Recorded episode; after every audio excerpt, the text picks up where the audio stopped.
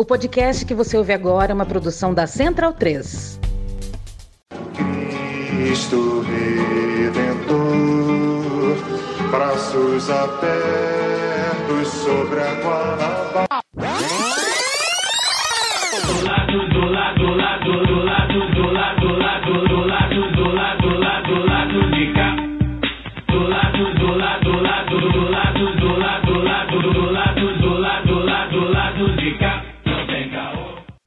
Momento, ouvintes da Central 3. Hoje é quinta-feira, dia 1 de dezembro de 2022. Eu sou Caio Belandi, direto do Saui Estúdio, e este é o podcast lá do B do Rio, número 259, chegando no seu feed antepenúltimo desta temporada do lado B. O time tá aqui completinho, o Fagner Torres e o Daniel Soares do meu lado, a Luara Ramos virtualmente. Vou começar, vou inverter aqui a ordem tradicional.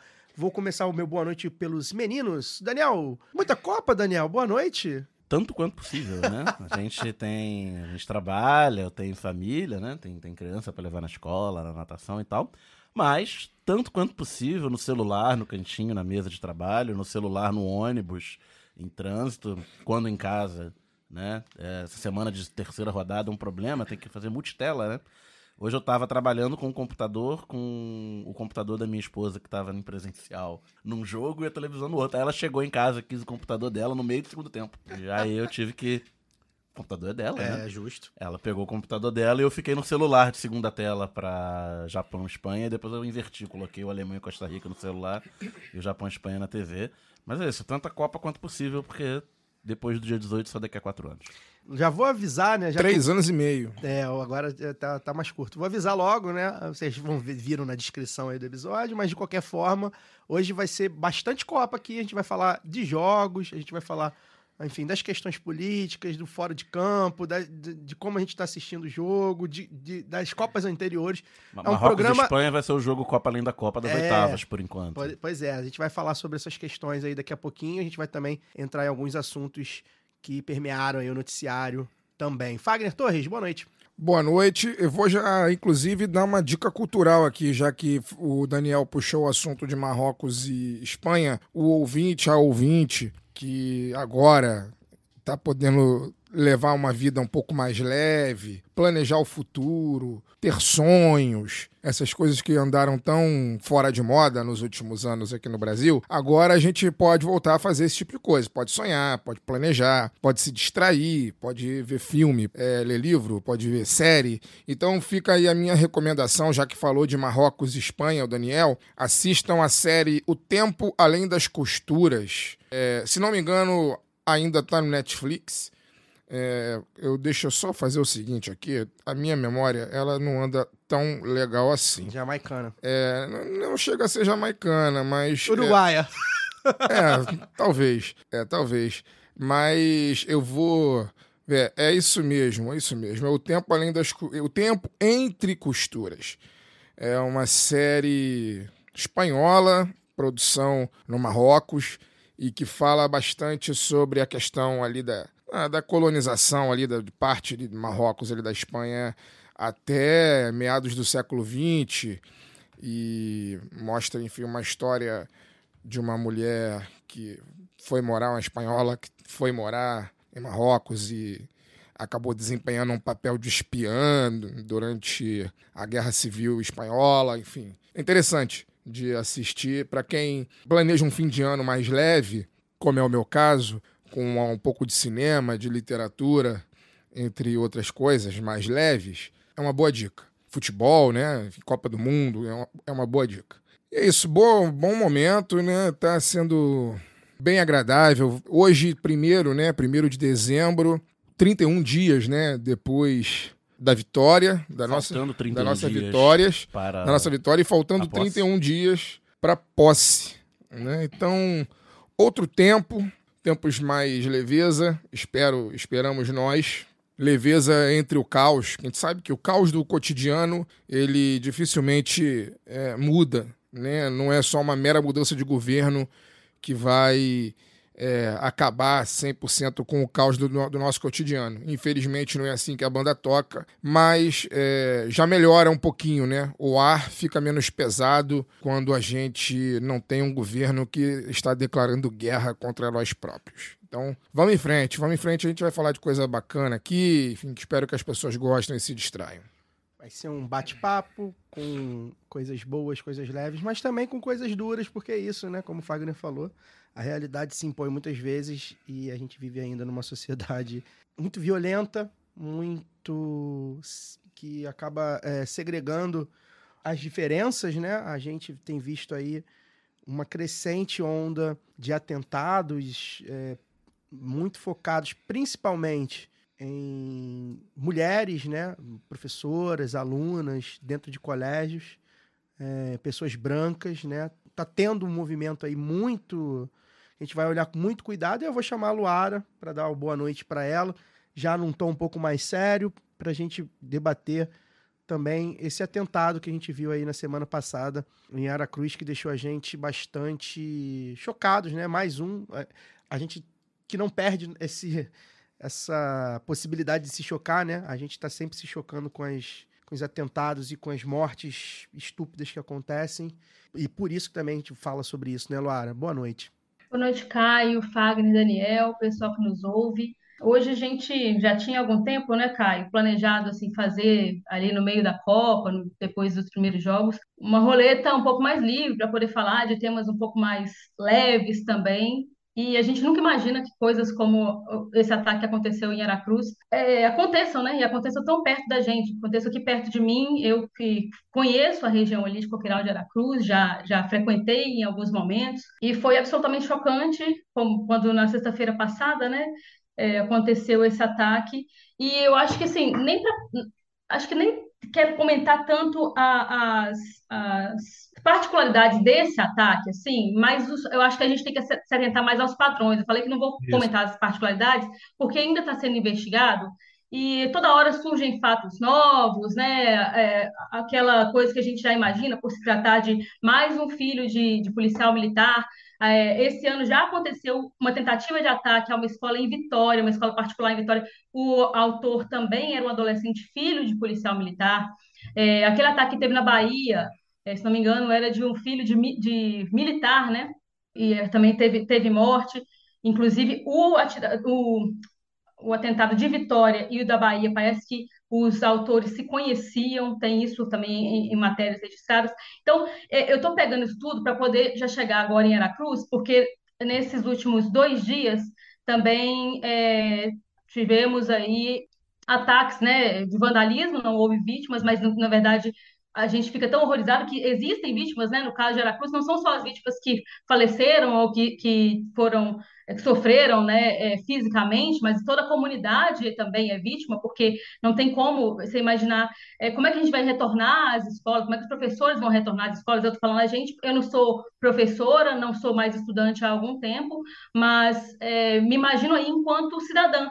Então, estou elencando tudo isso porque eu acho que a gente precisa se atentar aos padrões. O Caio já comentou, e é isso, assim, até agora, todas as vítimas fatais do ataque Aracruz são mulheres. O atirador, ele planejou para que né, foi direto à sala dos professores, planejou para que fosse em um momento, né, o ataque acontecesse no momento em que os professores estivessem na sala, ou seja, no momento lá da, do intervalo.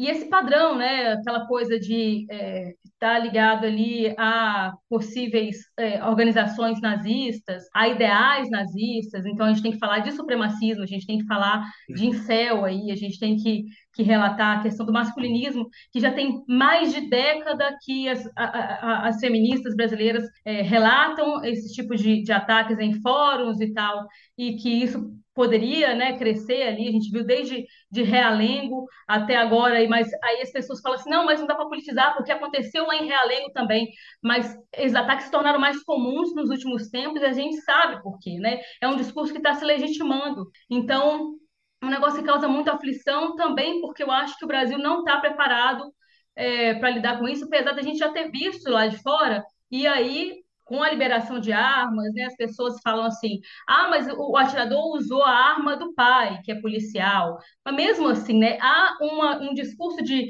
romantização do uso de armas. E o pai fosse- tinha duas armas, né? Tinha a arma Isso, oficial. que é e pessoal, exato. Ele tinha uma pessoal também. E toda a cultura Exato. de romantização das armas, Exato. como a Luara tá falando. É, assim, de, e e eu acho aí, gente, assim, que a gente precisa dar para além das respostas fáceis. O meu medo é que se coloque só, é, ah, vamos colocar segurança na escola, sabe? Sim. É só duas vezes mais chance de uma pessoa que não tem uma arma ser atingida. É. É isso que a gente precisa colocar. Não é que não tem que ter segurança, tem que ter segurança também, mas só a segurança armada não vai funcionar. Então, assim, são coisas que a gente, na hora que vai falar, fica até. é, Parece que vai chegando tanta coisa na cabeça. Aquele dia que a gente conversou lá no grupo, né?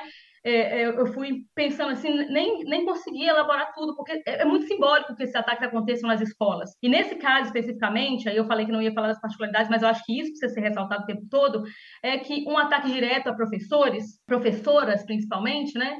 São, sempre foram tratadas, é, são, são geralmente as professoras que cuidam das escolas, né? Tem isso também, e que é, foram tratadas por este governo como inimigas, né? Os professores como doutrinadores, então, acho que temos caminhos aí para poder é, tentar achar uma resposta do porquê isso aconteceu, como aconteceu, é, a que tipos de discurso esse adolescente né, que, que cometeu esses ataques estava submetido, seja em casa, seja é, por essa sociedade que adoeceu consideravelmente nos últimos tempos. E também ah, eu acho que queria ressaltar a organização do, do, dos professores, assim, que eu acho que vai precisar de muita força nesse momento, não só da nossa solidariedade, né, porque é, for, foram colegas que, que foram perdidos ali, colegas que foram é, atacados, assassinados, é, alunos também, mas é, é, pensar novas formas, porque eu vi, assim, trabalhadores, colegas meus, inclusive, uma das professoras que, que faleceu era, era companheira de, de, um, de um companheiro, um amigo meu, assim, então, completamente assustados e, e sem, sem muito saber o, o, o, que fazer, eu acho que não vai, não, não pode ser feito sem a participação desses professores, e aí o governo Casagrande instaurou um, um um gabinete de crise, mas que só se comprometeu a dialogar permanentemente, mas não disse como, nem que participação, de como é que, de quais entidades, né, como é que vai ser feito isso. Mas eu acho que também, eu ressaltei isso há pouco tempo no Twitter, por causa daquele papo que nós tivemos com a Marcele na, na, no episódio passado do lado B, né? Que os jovens, os alunos, os estudantes, melhor dizendo, precisam também ser ouvidos, porque é, isso acontecer num ambiente escolar que deveria ser acolhedor, acho que também é uma forma da gente repensar a escola. Acho que a escola ela não pode ser um espaço intocável para a gente dizer assim, ah, o que está errado é só o que vem de fora. Também a escola, eu não estou culpabilizando os professores, pelo amor de Deus, não é isso mas também a estrutura escolar como é feita, de forma burocratizada e tal, e sem é, atendimento psicológico. A gente não tem psicólogos nas escolas, a gente, e, e, e, há uma, e nesses casos todos, é, para poder já tentar e concluir um pouco esse tema que é tão complexo, mas a gente acaba tendo que falar um pouco mais rapidamente, há também uma estigmatização sempre das doenças, né, da, da, da, própria saúde mental dos autores, sempre recai nisso e, e, acaba estigmatizando, como se fosse, como se não fosse um problema político. A pessoa ser simpatizante do nazismo virou só uma questão de, de saúde mental, de problema mental, e não de uma opção política que foi colocada como opção, que não devia ser uma opção, que devia ser de fato criminalizada e combatida,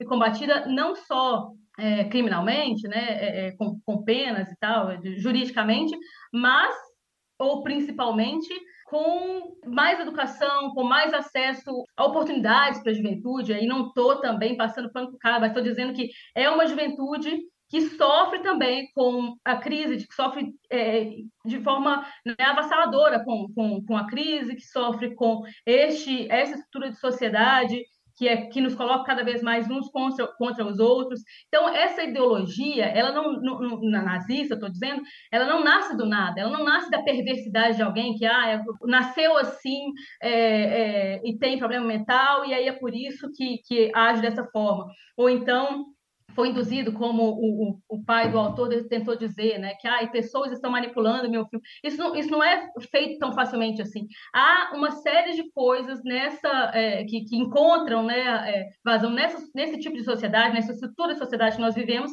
e que faz com que esses jovens brancos se sintam no direito de acabar com vidas, vidas de mulheres, vidas de negros, vidas de, de indígenas, e que combatam tudo isso a ponto de matar Então, tentando resumir um pouco, assim, o meu, meu choque também, até por isso que eu falei, deixa eu falar um pouquinho mais, mas eu acho que é um tema muito importante que nós vamos precisar pensar, porque já, teve, já tivemos mais casos agora, né? Tanto de ataques quanto de ameaças, e eu espero que a gente não conviva com isso normalmente, para que a gente não, não veja com tanta, de forma tão naturalizada como é em outros lugares. E aí a gente pode citar os Estados Unidos, né? Que tem isso como quase uma...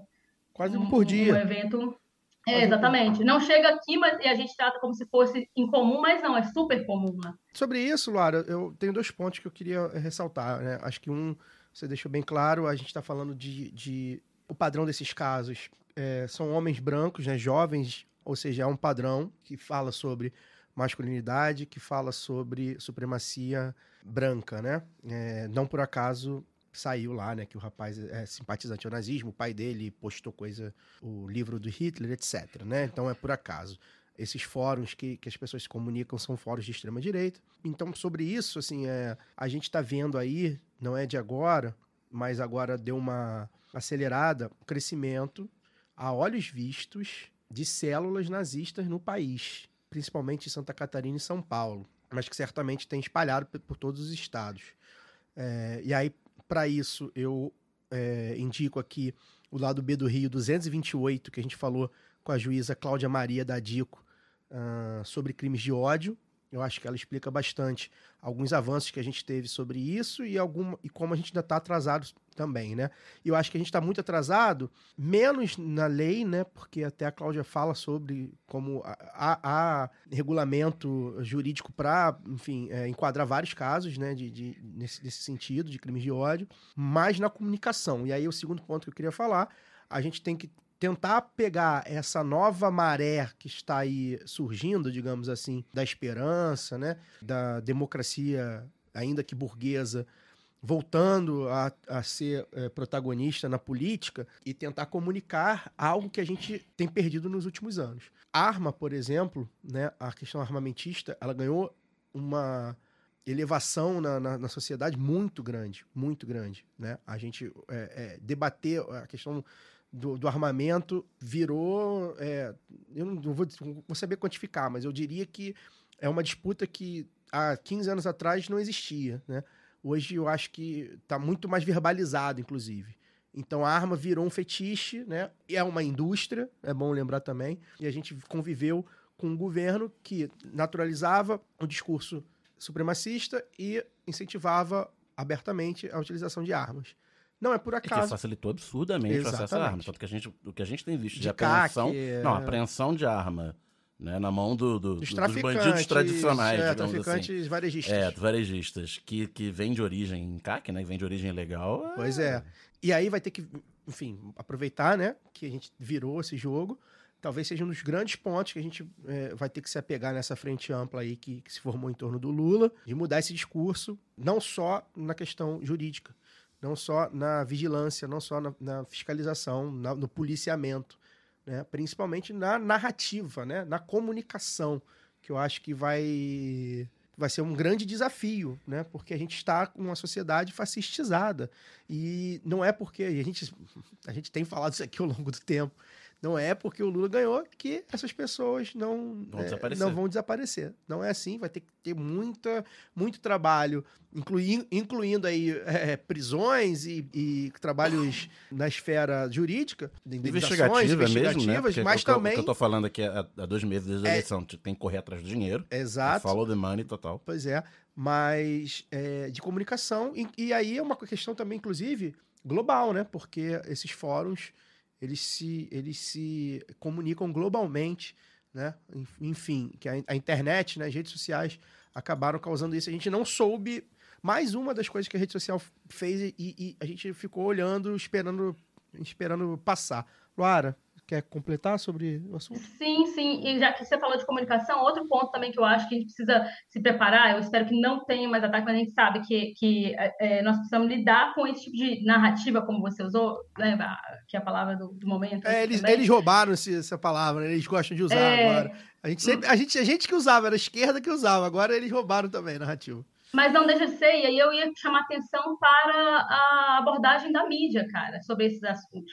É, é- é inacreditável que, como a gente, a gente já teve outros casos, né? A gente já, ou seja, poderia ter aprendido com outras coberturas, e eu continuei achando muito amador. Teve hora que passou lá o tweet de, de alguém aí falando: ah, vamos deixar esse cara famoso, cadê a foto desse, desse atirador? Poxa, a última coisa que a gente precisa fazer num ataque como esse, gente, é lidar com, com, com fóruns ma- masculinistas e tal, que são pessoas que se gavam desse tipo de ataque, é deixar esses caras Claro. famosos. Exato. E aí nós estamos falando também de um menor de idade, as pessoas, claro que a gente tem que relativizar, porque quando pegam o, o, o menor lá, que é aviãozinho, que é negro e tal, tem nome dele espalhado, tem cara dele espalhado, dessa vez não há publicação do nome dele em nenhum outro local. O que acontece é que vazou por WhatsApp e tal, foto do, do, do rapaz sem, sem tarde e tudo, do atirador, e o nome, e como era homônimo de um outro de um outro rapaz, já um pouco mais velho, começaram a espalhar a foto do outro cara. Então você vê assim, Caramba. como é que é, tem até novela falando sobre isso, muito mal, É, pelo que eu sei, Teve- tem mas é, que, é, que é como é perigoso, sabe? A gente não, não tratar da regulamentação da mídia com a seriedade que isso precisa. Porque nós estamos falando de, de uma sociedade que já, já é extremamente é, desigual É. e injusta. E das redes as sociais também, que né? tendem, é, exatamente, as pessoas tendem a fazer justiça com a própria mãos, querem, né? Então, é, nós precisamos ter muito cuidado com, com essa abordagem. Existem, existem pessoas sérias estudando a extrema-direita, e eu acho que a gente precisa se atentar a isso, sabe? É uma coisa que todo mundo precisa é, é, levar, como eu disse, a gente pode até não ser diretamente né, professor ou então companheiro de professor, mas a gente tem amigos também, mas nem é por isso, porque a gente é cidadão, porque a gente precisa de uma escola cidadã, a É, gente precisa de uma escola formando cidadãos. Hoje é no colégio, amanhã é no mercado. Na Itália rolou no mercado outro dia, no cinema, como rolou. No metrô. O colégio, o colégio ele é um, ele é um, um, um criadouro de jovens é, é, desse, desse, desse tipo, né? Ele, ele ajuda muito por todas as circunstâncias que você falou, né? De oportunidade, sociabilidade, etc, etc. Mas é só um local. Daqui a pouco é outro local, e aí, né? Enfim, também. ah, Por isso que eu acho que também um espaço de muita frustração, acho que Exato. de condensação dessas Exato, frustrações, né? De ali exato. você ver. Então, é, é um pouco disso também. Por isso que eu falei que é muito simbólico acontecer nesses espaços. Não, é gente- onde acontece é- mais mesmo. Não é por, não é por É. acaso. Não é por acaso. Ah, o que aconteceu, gente? É, a gente acabou nem avisando, né? A gente pediu para os nossos apoiadores e apoiadoras na Aurelo e no grupo do Telegram é, indicarem alguns temas pra gente conversar. O, o, o- este, este antepenúltimo lá do B é uma conversa mesmo. A gente não, não estipulou tema de nada, a gente não quis convidar ninguém para falar nada específico. Uma conversa entre a gente, né? Então surgiram alguns temas, sugeriram alguns temas, e um dos temas, o Danilo FM, sempre ele, nosso parceiro de muito tempo, lá um apoiador nosso na Aurelo, é, tá perguntando aqui se ele, ele manda aqui, né? Vou ler aqui a mensagem. Salve! E essa anistia que está sendo construída para os malditos milicos, hein? O que vocês querem e o que vocês acham que realmente vai acontecer? Tem um ponto que o Daniel levantou aqui em off, que eu queria que ele falasse em on. Não dá para se falar de anistia se não, não tem processo. Não tem denúncia de crime ainda, né? Eu não sei o que, que, que, que pessoal quis dizer com anistia ao- aos milicos, exatamente, né? Serão os que estão na lista da CPI? É, Tem alguns. Tem alguns, mas é da onde surgiu isso, o que, que falou, o que, que foi falado, né? Fala-se aí de um acordão pro Bolsonaro ficar, ficar, ficar quieto, não encher o saco e ele ser anichado. Mas não tem processo ainda, né? É, e como eu sempre falo aqui, o Ministério da Vingança, que a companheira Luara falou aqui no programa, no primeiro programa de novembro, ele tem que ser silencioso. Ele tem que ser no sapatinho, porque. Sem não- parecer vingança. sem parecer vingança. Justiça, porque sim. é apenas justiça. No caso, é apenas justiça. Mas é, a gente tem tanto milindre nessa área, né? E qualquer, qualquer fumaça na, na área militar, né? Ela é amplificada, né? Porque o que tem de jornalista que o próprio ditador Castelo Branco chamava de vivandeira de quartel, né? Que fica ali É isso que você falou. Cavalo esperto não espanta boiada, né, meu? Exatamente. Que Vivandeira de ali- fica ali amplificando supostos pensamentos de supostas alas moderadas, de supostas alas po- supostamente moderadas da- das Forças Armadas. É, não, porque os generais acham que isso, os generais acham que aquilo, e não sei o que lá. Como se fosse uma- primeiro é como se fosse uma grave, coisa só, e- né? Como se fosse muito importante, né, e tal. É, então, eu acho que tem que ser no sapatinho. É. E, quando, e, e quando aparecer, aparecer de uma Esperar, vez. eu acho que a gente tá meio os- ansioso, porque parece Exatamente. que já é o governo Lula, né? A gente É. é meio ansioso porque como o Bolsonaro morreu e Falou foi pra Record, eu acho que o mas papo, ainda não é o governo Lula, gente. eu acho que o papo da, da anistia vem do, do, do negócio que não é oficial, não foi anunciado, mas fala-se no ministro do TCU, José Múcio, né, que é um cara ligado à centro-direita, apesar de ter sido nomeado ministro do TCU pelo Lula, lá no 2010, é, ser o ministro da Defesa. Isso, que E os que- militares E teriam esses jornalistas consentido. já é, não, é um bom nome, blá blá blá, blá blá blá blá blá. Eu acho razoável você colocar um, um ministro que não crie tensão. O cara sair do TCU pra pegar ministério, tu acha? Da defesa, que Acho inclusive difícil. que. Enfim, Eu nunca vi. que- Ali tá aí, vou buscar algum ministro do TCU ter, ter eu já saído. vi do STF. Porque esse cargo- O próprio Nelson Jobim. Esse carguinho é muito bom pra largar, sair- né? sair do ministro, TCU pra- Ministro do TCU é muito bom Não, largar. Isso é o Ministério da Defesa, que a chance de, no final do ano, Sim. tá tendo uma crise qualquer e ter que trocar o ministro. Mas enfim, pode ter um acordo de renomear, né? Porque toda hora abre Ah, TCU. Mas é, eu acho que além da- do, do- do- processo silencioso de investigação e denúncia, quando denunciasse de uma vez, um, um minucioso mapeamento de quem é quem no alto oficialato para só promover. Quem comete o quê? É, não, quem só- comete o quê e quem pode ser promovido e quem não pode ser promovido. Isso. Né? Quem vai ficar com carreira estagnada, coronel que, que fez post em rede social e convocou prato golpista, não necessariamente vai receber uma, uma punição é, administrativa agora, em dezembro de, de 22 ou janeiro de 23, mas que vai ficar com essa carreira estagnada, que não vai ser nomeado para perder- vai nada, perder as- que vai perder penduricalhos, exatamente. Eu acho que tem que ser por aí, com cuidado, mas É. agindo. É, tô- é, o que- é o que eu acho também. Lara, Eu ia entrar justamente nessa coisa, assim, do- dos golpistas agora, porque a gente tem visto os caras sem menor medo, né? Então, nós estamos vendo aí tenente, sargento, se posicionando, gravando vídeo, ou seja, documentando o seu próprio golpismo. Eu acho que isso deveria ser, ser levado em consideração, deveria ser registrado, pegar lá o Ministério da Vingança, é, em- trabalhando invisível ali, é, colocando isso tudo, documentando isso tudo. E eu acho que também civis, cara. Esse pessoal que está aí, é, não estou falando nem só dos, dos financiadores, mas é, não sei se eu já falei isso aqui, mas eu acho que devia acontecer alguma coisa assim. Gente em posição de poder, né, no Estado. Não só eles, eu acho também esse pessoal que está ali é, é, acampando na porta de, de, de quartel, que eu vejo com preocupação, porque o pessoal ficou rindo que saiu uma, uma matéria aí com alguns tweets que, se forem verdadeiros, na verdade, mais me preocupam do que, do que me divertem. Gente falando que já perdeu esposa, emprego e tal, e continua lá, continua porque está sendo financiado, isso a gente sabe. Então tem que ir atrás dos financiadores, sim. Mas, mas quem perde tudo tá disposto a tudo, né? Exatamente, este é o meu ponto, e, e pode se radicalizar. E eu acho que devia ter alguma coisa, um- algum processo, esses caras sofreram algum processo para ser é, minimamente impossibilitados de, de acessar ou assumir cargos públicos também, entendeu? Eu acho que devia ser alguma coisa assim, porque tem que, ficar, tem que ser punição, gente. Isso aí não é, não é questão, eu brinco com a coisa da vingança, mas isso aí é garantir o que eles tanto criticam, essa coisa do republicanismo, que falam que às vezes o PT foi muito republicano, mas o que, que é isso, né? Eu vi uma entrevista recente do, do Lincoln Seco pro, pro Beno Altman, lá no do Opera Mundi, falando sobre, sobre o que, que é esse, esse republicanismo que foi tão, na verdade, foi tão que é você simplesmente garantir que aquilo que foi eleito, né, o projeto que foi eleito, seja possa governar. Então, esse, esse tipo de atitude golpista, ele precisa ter uma resposta, porque o, o, o povo decidiu que quer que este projeto governe. Então, a gente precisa garantir que este projeto consiga, consiga governar e essas pessoas é, que estão atravacando isso aí, que estão né, é, ameaçando, porque a gente está falando aqui de, como se fosse de forma muito leve, como se fossem atos pacíficos, e não são. A gente está vendo atos de terrorismo em, em estados como Rondônia. Então, é, isso agora. Então, esperava-se talvez que gastassem essa eh, logo ali. né? Temos um mês e os caras continuam, porque continuam porque estão sendo financiados, repito. Mas e aí? Quando é que nós vamos atrás?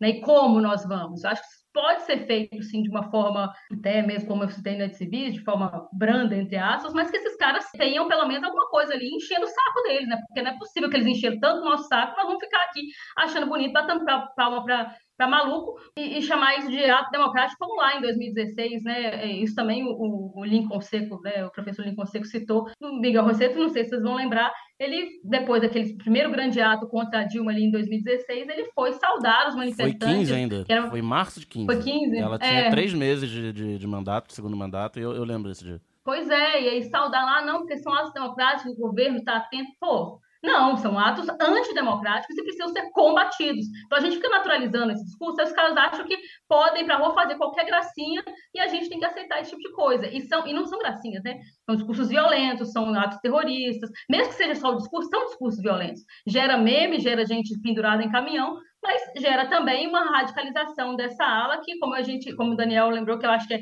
é bem esse meu medo, também pode ficar disposta a tudo daqui a pouco. Até rolou um caso bem emblemático pra mim, que quando, que quando eu falo que tá no, no fascismo é por causa de coisas assim, né? Do, do pai que o filho, acho que ia fazer uma cirurgia, atrasou, alguma coisa assim. O filho podia perder o olho se não passasse. E o pai era bolsonarista e o pai disse que era assim mesmo, que apo- apoiava os atos e tal.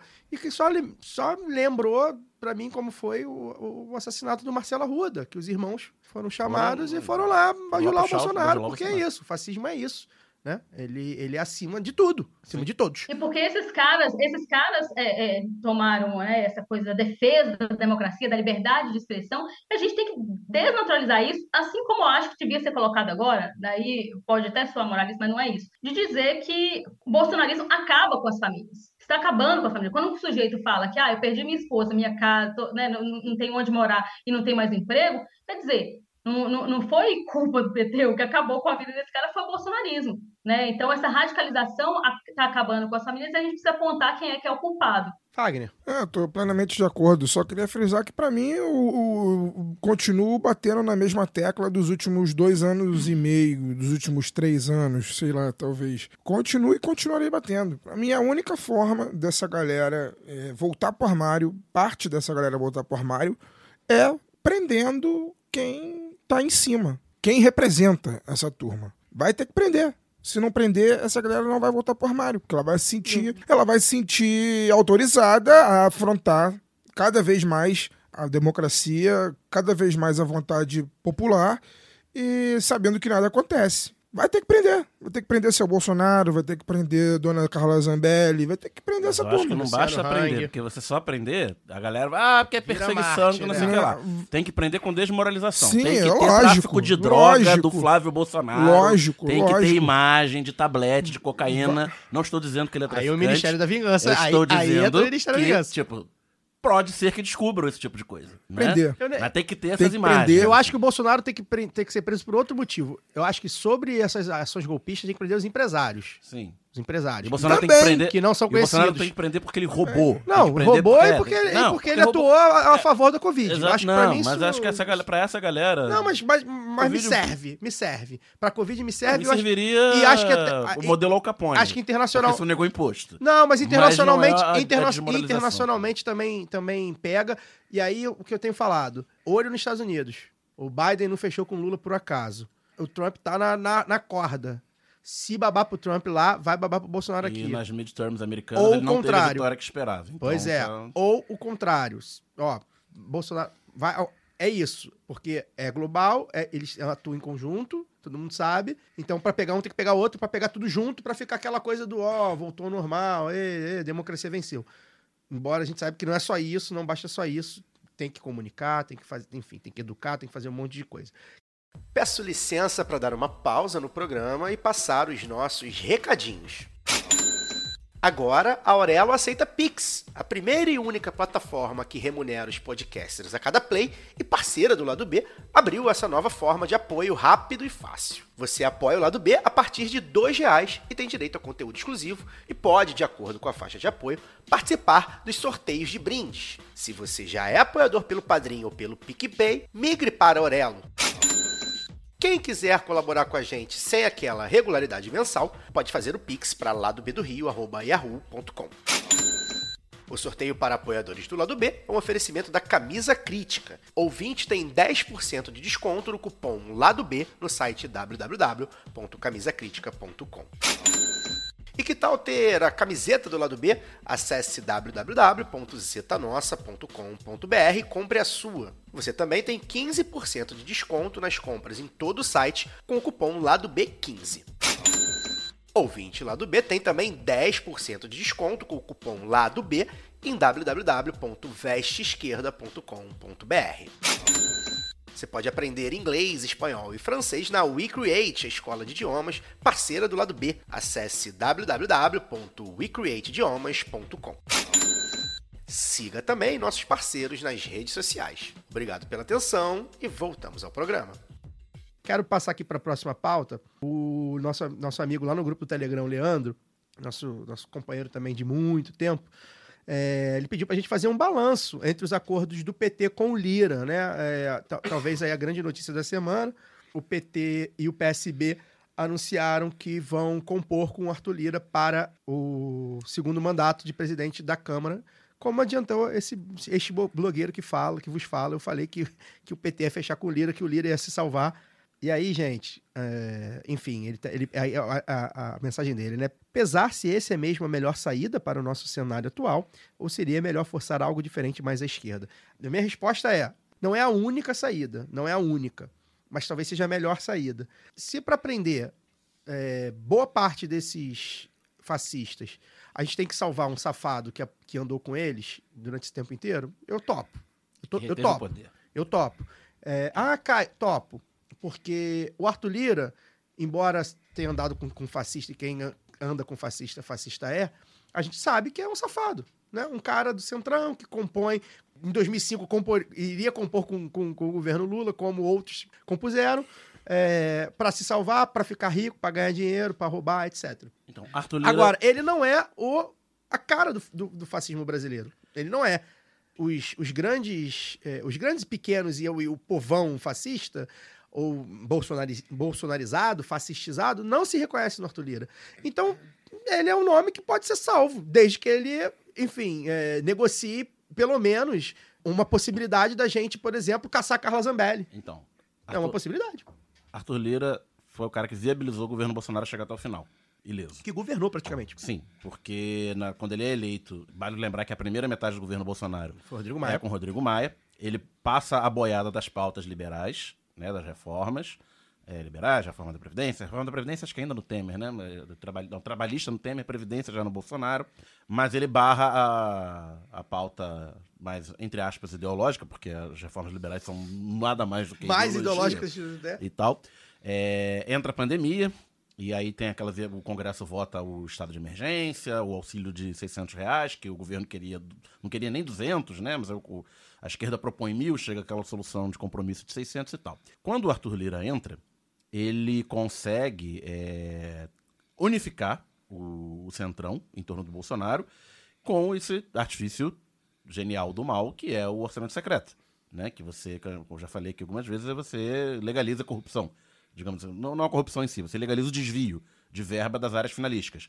Você, junto com o teto, né? Você, a combinação do orçamento secreto impositivo, das emendas de relator impositivas, que é o chamado orçamento secreto, com o teto de gastos, é uma combinação é, terrível, porque você impõe a- as emendas de relator, que é reforma de praça não sei aonde, reforma da prefeitura, sei lá, qualquer- blá, blá, blá, blá, blá, qualquer coisa pra agradar as bases eleitorais dos deputados, porque é assim funciona, eleição proporcional no Brasil. E como tem o teto de gastos e a emenda é impositiva, então, ah, para pagar a emenda do deputado, não sei se é aquela da, de Gir- Giramomonha do Norte ou de Giramomonha do Sul, para não ficar no estereótipo do, do Nordeste, porque eh, o clientelismo ele existe no Nordeste, existe no Centro-Oeste, existe no Rio de Janeiro, Oh. existe no Rio Grande do Sul, existe em Santa Catarina. Então, para pagar a reforma da Praça de Jaraguá do Sul, tem que tirar dinheiro da saúde, tem que tirar dinheiro da educação, tem que tirar dinheiro da ciência e tecnologia. É, porque o teto de gasto tem que cumprir, então vai. Né? Então, isso foi bastante genial para é, manter a base satisfeita, manter a base irrigada. E aí, e o Lira não tem nenhum pudor, os pudores republicanos, digamos assim, que tinha o Rodrigo Maia, de votar voto impresso, votar em votação. Toda essa pauta, né, mais, mais histriônica. Morreu a pauta do, impeachment. Do bolsonarismo, morreu. Porque com o Rodrigo Maia ainda havia aquela Ele coisa de guardava, vai, vai, ficava ali, não, ele aí, vamos mata, ver. mata, com, nada, com o nada. Não existe. passa a boiada, tudo que o governo colocou em votação é, foi aprovado, tirando as extremidades, os- o, o extremismo do extremismo, né, que era as coisas do, do voto impresso e blá, blá, blá, e mesmo assim não foi, foi por Não, pouco. ele, ele, ele... Foi por é. pouco e tal. Colocou Carla Zambelli em comissão im- importante, né? Esses nomes é, mais simbólicos na- nas comissões e tal. Então ele viabilizou o governo Bolsonaro chegar até aqui e passou a, a PEC do agora no meio do ano, né? Que viabilizou o auxílio, o auxílio Brasil Sim. E toda essa derrama de dinheiro que a gente já falou várias vezes aqui e que possibilitou o Bolsonaro quase ganhar a eleição. É. Né? Não ganhou a eleição por 1,8 pontos percentuais. Mas é, ele muito habilmente, na noite da eleição, ele foi pra televisão dizer que era eleição, que era isso mesmo, ele já se posicionou ali. E o Bolsonaro é um golpe mortal no Bolsonaro, acho que ele não esperava aquilo. Tão rápido, né? Contribui pra esse silêncio, esse torpor dele, né? Porque ele fica sem, sem margem de ação institucional, É. né? Porque ele tem essa, essas pataquadas aí de galera Mas né, no no quartel. Congresso ele não consegue mas fazer aí, mais nada. institucionalmente, ele, não, ele amanhece na segunda-feira, dia 31, sem ter nada pra fazer. Talvez ele contasse com, com um aliado É. tão valoroso quanto o Lira pra tumultuar. Pelo menos até, o, Papo- até é. dezembro, né? Exatamente. E o Lira, na- ali naquele início de novembro, né, o PT tentou. O Lula falou, não vou me meter. Baseado na experiência de 2015. Então, temos duas, duas grandes experiências traumáticas dos governos petistas na relação com a Câmara dos Deputados, na eleição presidencial. 2005, na sucessão de João Paulo Cunha, quando o PT lança o Luiz Eduardo Greenhalgh, depois de um processo fratricida, né, na, na disputa pela, pela cabeça de candidatura. O Greenhalgh é o vencedor, mas o PT sai fraturado daquele processo. É, um deputado do PT de Minas, Luara talvez lembre, acho que é alguma coisa Correia, Ro- Rogério Correia. Rogério Correia. Rogério Correia lança a Correia. candidatura avulsa, divide a base de esquerda e o Severino Cavalcante Ah, o espírito manobrando, do tempo. manobrando por fora, consegue unificar o que a gente chama de centrão hoje, era o Baixo baixo clero, né, daquela massa de deputados. Inclusive, incluindo o Jair né, Bolsonaro. Incluindo o Jair Bolsonaro. Não, o Jair Bolsonaro foi candidato nessa eleição. Foi. Eu corri atrás dessa história, ele teve dois votos. Enfim. E, e, o, e o Severino consegue mobilizar esse baixo clero, ganha o apoio da oposição ali, o PSDB e o PFL se empolgam com a possibilidade de impor uma grande derrota ao governo. A gente estava no contexto ali do início da crise do mensalão tal, né? O governo um pouco fragilizado no Congresso. O Severino vai para o segundo turno contra o Greenhalgh e ganha. E ganha a eleição. E aí a crise do mensalão, o Severino, presidente da Câmara, são 10 meses que- altamente, quase 10 meses altamente instáveis dentro do Congresso, até e ninguém aguentava nem o governo. Aí não é, virou escul- um- esculhambação total. Aí ele caiu por causa da propina de 10 mil reais que ele recebia do restaurante da Câmara. Né? E aí o Aldo Rebelo, Bem baixo clero. o Aldo Rebelo conseguiu, eh, foi eleito eh, presidente para completar o mandato. E a outra experiência traumática, né, no, início do segundo mandato da Dilma, em 2015, o, o PT novamente lança uma candidatura que não é consenso, que é do Arlindo Chinali, que já tinha sido presidente da Câmara no segundo governo Lula, eh, não consegue unificar a base. O Eduardo Cunha novamente consegue cooptar não apenas o seu PMDB, como a base insatisfeita ali do, do Centrão, e ganha a eleição, inclusive, em primeiro turno. Né, A, base do, a base do governo tem um segundo candidato também, que é o Júlio Delgado, do PSB, também de Minas, mas o, não, precisou nem de segundo turno. O, o Eduardo Cunha ganhou em primeiro turno e O já que tinha entra, 300 já deputados. entra de, com sangue no olho de, de chantagear o governo o que fosse e acabou desaguando no, com Lava Jato, aquela tempestade perfeita, aqueles econômicos Exa, é a questão. Essa é a questão. E aí, respondendo a pergunta, você vai Aí concluir? eu vou concluir. Então, baseado nessas duas grandes experiências traumáticas, com esse resgate histórico, o Lula fala: não vou me meter. É claro que Ou ele vai se seja, meter. não vou me meter significa que eu vou apoiar o Lira. Não, então, não. Ele não vai se meter, ele fala. Se, se o. É muito claro. Ele fala: o PT na Câmara vai resolver.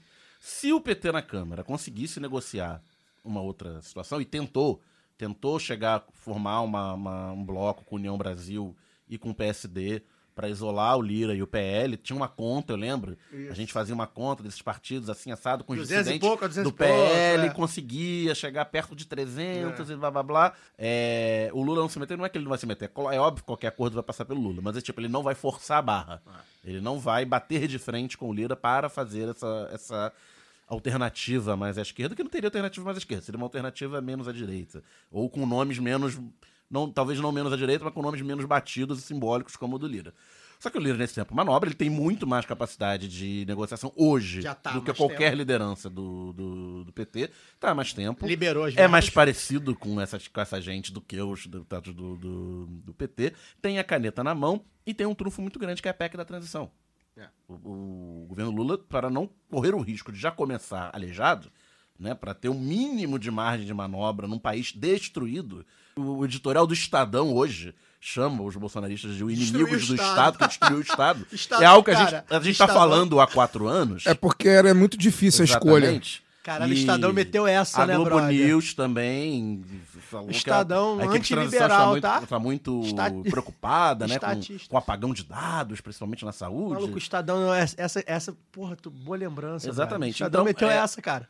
Nesse cenário, o governo Lula vai assumir nesse cenário, ele- a- precisa desesperadamente da PEC de transição para ter o mínimo de margem de manobra para ser um governo funcional. Ou seja, Ser um governo funcional já em 2023. E precisa ser um governo funcional já em 2023. Porque o que não pode acontecer é o Lula assumir e a coisa degringolar. Ah, e aí- Por e- mais que não seja culpa dele, a culpa vai ser dele. A culpa já é dele gente, do que acontece agora. diferença foram 2 milhões de votos. Exatamente. Tem 10 mil maluquinhos aí na rua o tempo Então, inteiro há um, há um mês. Concluindo, com esse trunfo de ser o cara que está sentado na cadeira para viabilizar a tramitação da, e a aprovação dessa PEC, e já fechado, com a caneta na mão, já tendo conseguido fechar com a União Brasil eh, e o PSD, ele será eleito presidente da Câmara, dia 1 de fevereiro, Com, assim, com ou sem o PT. Diante desse cenário, e aí eu não estou justificando, quer dizer, estou Tá justificando. tô justificando. justificando. Estamos justificando. Eu não tô dizendo que eu acho pano, bom. ó, Vida real, pano. né? É, não tô dizendo que eu acho bom, eu acho péssimo, mas a realidade é essa. É isso. O Lira será presidente da Câmara de 1 de fevereiro, não importa o que o PT faça. Diante dessa realidade, o PT foi o que, o que não aconteceu com o Eduardo Cunha, porque o Eduardo Cunha foi eleito sem o PT. Então, ele tinha o controle de todas as comissões importantes na chapa dele que ele O PT montou. vai pegar as O comissões. PT vai declarar apoio, negociou esse apoio com Lira, para pegar CCJ e outras comissões importantes e ter, nesses primeiros dois anos de mandato, né, é Governabilidade. esse biênio, que essa mesa vai valer até fevereiro de 25, não, não, nessa governabilidade vem junto com a montagem do bloco. Mas não, É, mas tentar- margem de manobra na Câmara. É, exato. Poder Tentar fazer coisas. contrabalancear o poder do Lira, ocupando É espaços na Câmara que não são a presidência. E aí é o que a gente vem batendo o tempo inteiro, né? E inclu- inclusive o próprio Lula tem teve vídeo do Lula na campanha, é, os partidos, os partidos mais à esquerda, né, o PSOL e tal, é, fizeram muito vídeo. Ah, votem gente da esquerda, votem gente da esquerda. Não adianta só votar no Lula, tem que votar gente da esquerda. É por causa disso. E resumindo em uma A- frase, a é, o Lira é um escroque, mas ele será o presidente da Câmara, queira o PT ou não. É, e, e é isso, vai ter que negociar. E, e é bom lembrar que agora, com o regime que a gente tem, né, de, de- a democracia que a gente tem, vai haver, é, como já houve várias vezes, negociação, né? E gostemos ou não. E, a, e a Ah, gente. sim. Então a gente E- precisa ter esse contexto. Por último, mas não menos importante, com esse acordo isola o PL, Pois é. é a maior bancada. Pois é, é bom que o, 99 Li- o Lira é do. PP, é bom Fica lembrar. de fora das principais O comissões. PL vai lançar um louquinho desse qualquer. É, louquinho não, né? um fascista desse qualquer. Então, assim, é, é, é, é importante a gente ter, ter em mãos. A gente tem que entender, gente. A gente tem falado isso já, não é nada aqui é novidade. Não é um governo de esquerda. Até estava conversando com, com- acho que foi com o CH outro dia, sobre como, é, assim, talvez o Lula hoje seja até um cara muito mais à esquerda do que ele era em 2000 2020 2002. Talvez o Lula, a figura do Lula pessoa, Lula seja mais à esquerda. Mas o governo não será.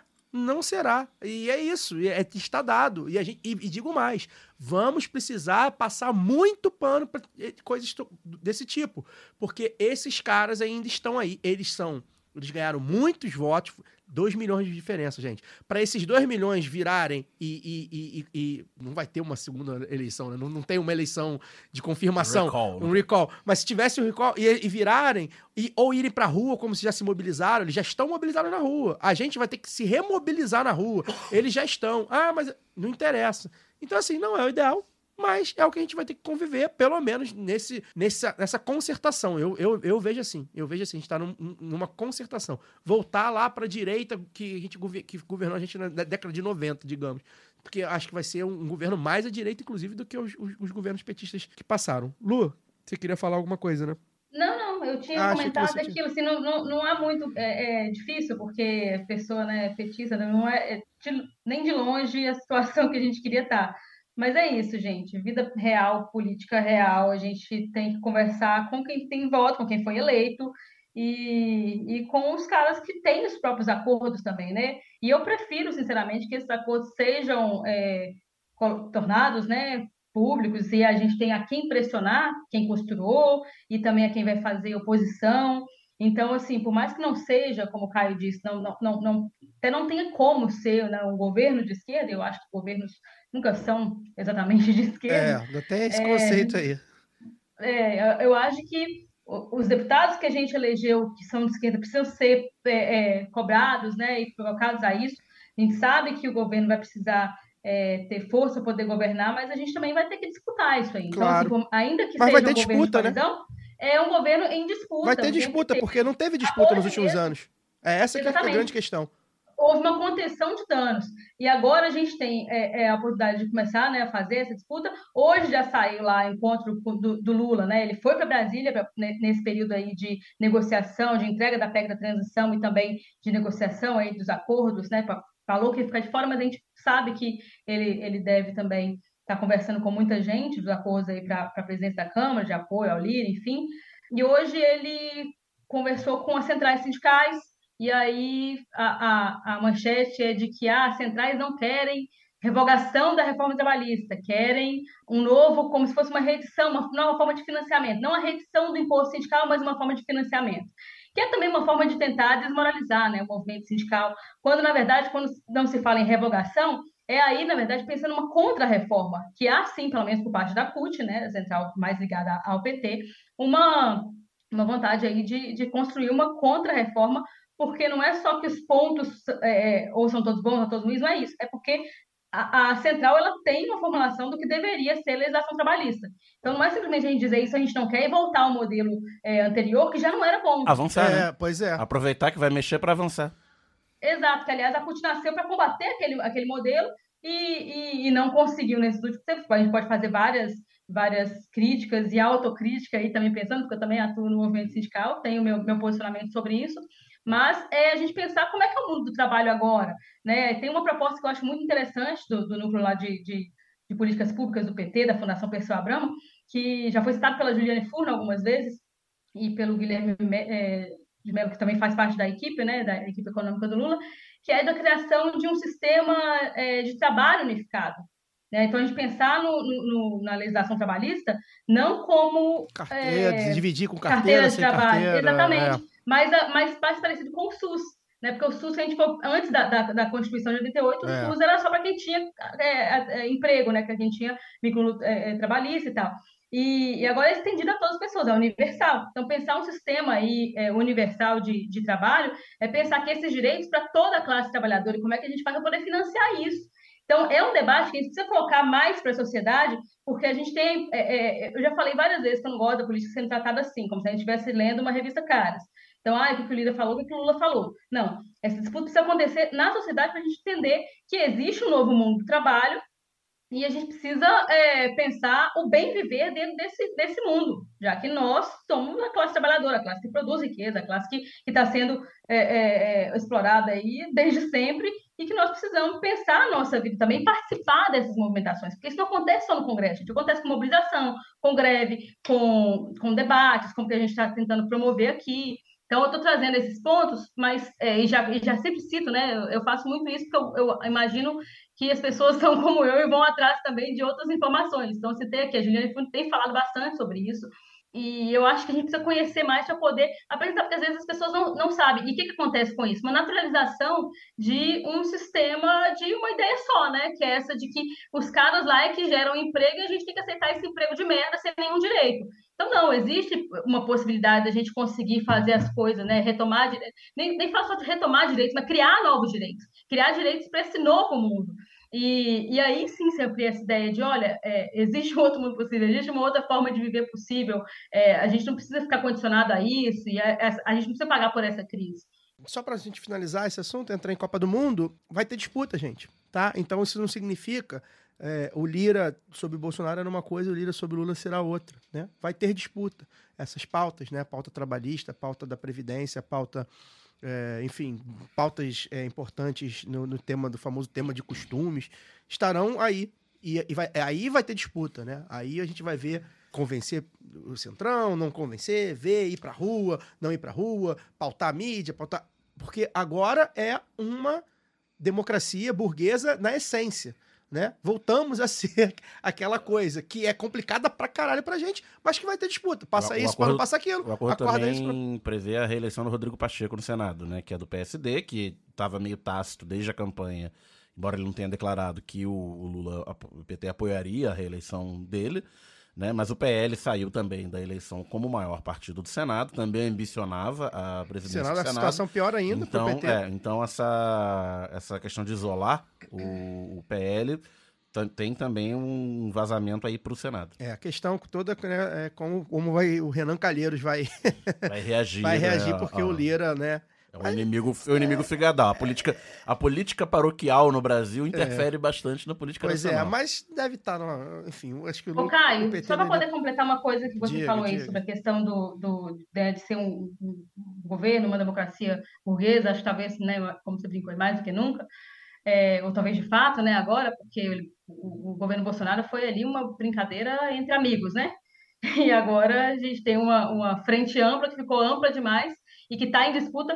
E tem um- um- uma ideia que o professor Alisson Mascaro, que já foi entrevistado aqui pelo lado B, é, falou recentemente numa entrevista, que eu não vou me recordar agora onde, mas que eu achei interessante, que a gente não pode desprezar a, a possibilidade do bolsonarismo se reinventar e aí começar a defender um, um nacionalismo, uma soberania e tal, se reinventar, e como é uma contraposição a esse governo que, que pode virar liberal, né? O governo Lula pode virar o governo, o governo do, do, do liberali, dos liberais, né? O governo de disputa dessas ideias e de, de, de disputa do orçamento público.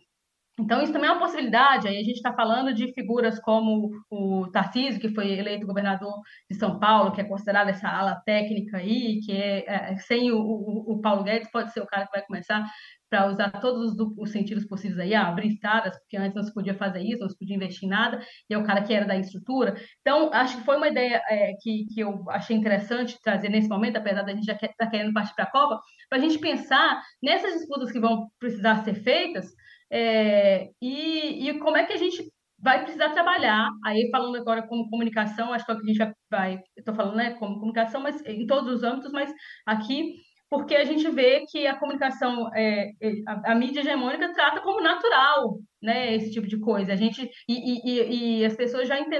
Começaram a colocar como essa coisa já é mais Estado, menos Estado, como se fosse simples assim, não é isso.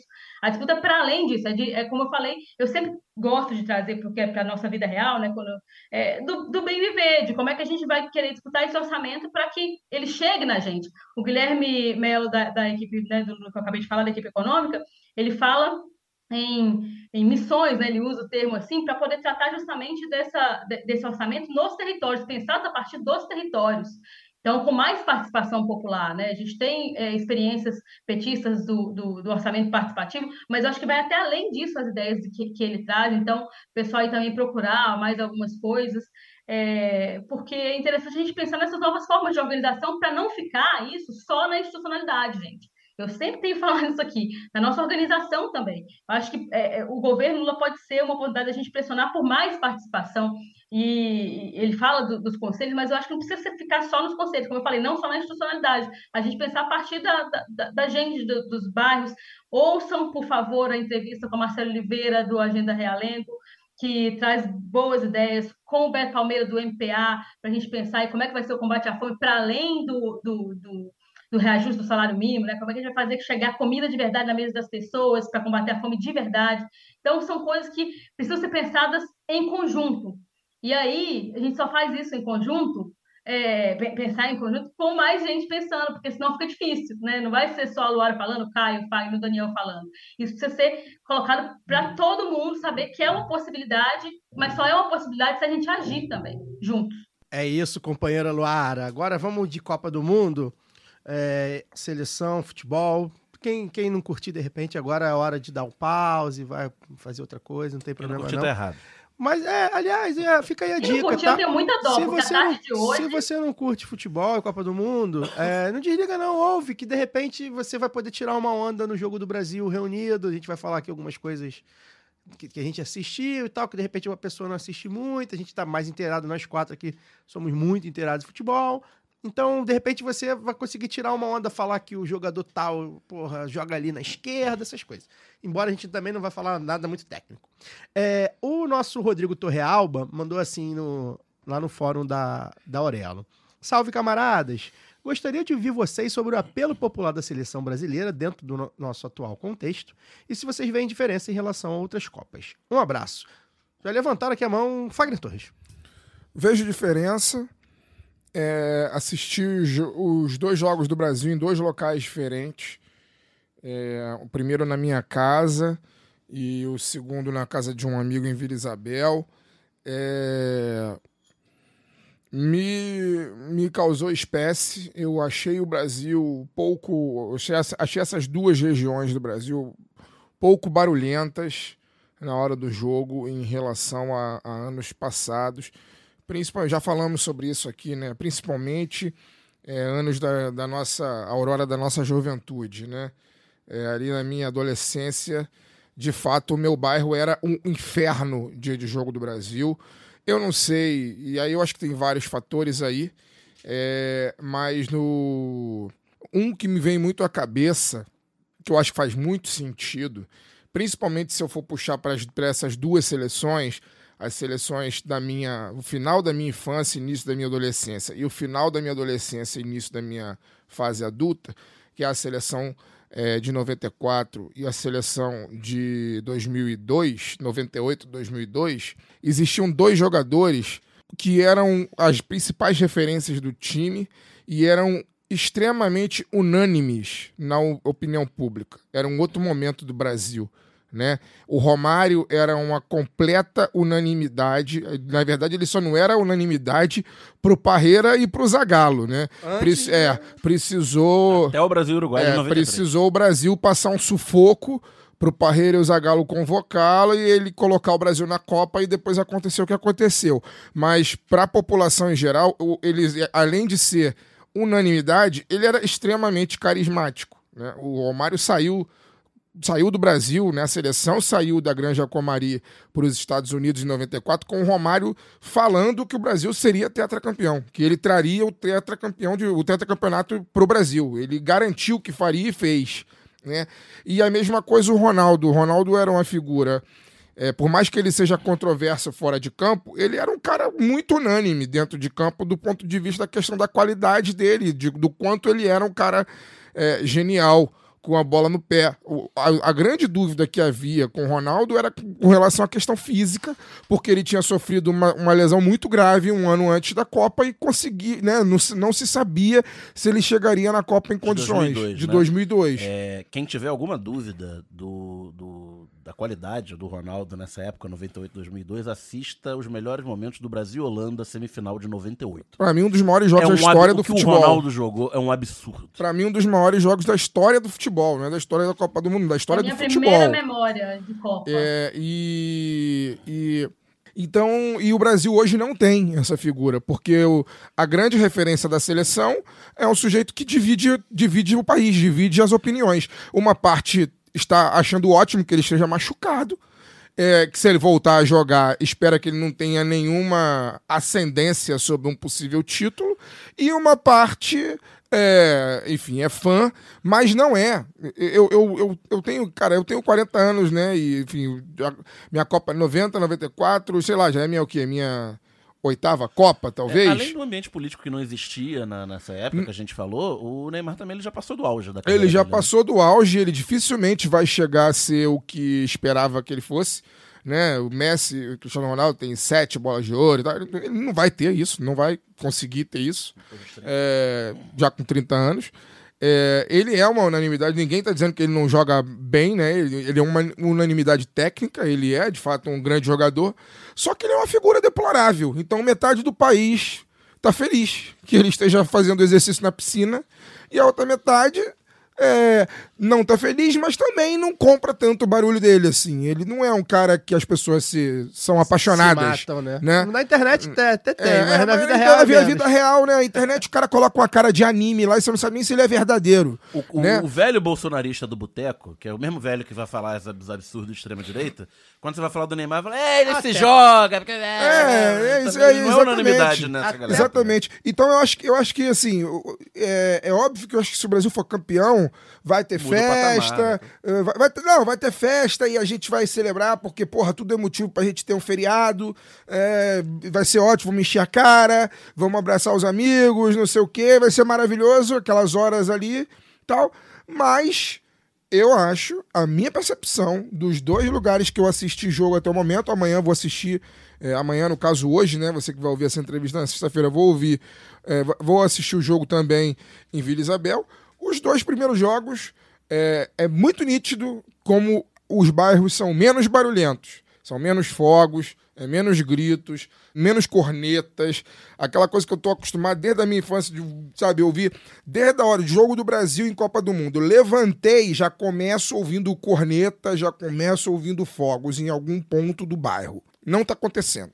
Eu acho que tem, um- tem o seguinte aí também. Eu acho que tem uma questão de rua, né? A, a rua hoje não é mais a rua da década de 80 e 90. Acho- ah, não se vive mais a rua como se vivia há 30, 40 anos atrás. Acho que isso é muito nítido em todos os fatores. A gente, pode, a gente vai ver carnaval aí, né? A gente vai ver, enfim, né, próprio futebol, é, jogos de rua, né? Molecada na rua. Isso vai vem caindo. A gente que é do subúrbio do Rio, né? Que ainda tem isso bastante é, a gente vê cada vez menos. Né? A, a- a geração de vocês que, é- que são um pouco mais velhos que eu já curtiu de, um- de uma maneira, a minha já, já vai caindo, enfim, e, e eu acho que tem isso.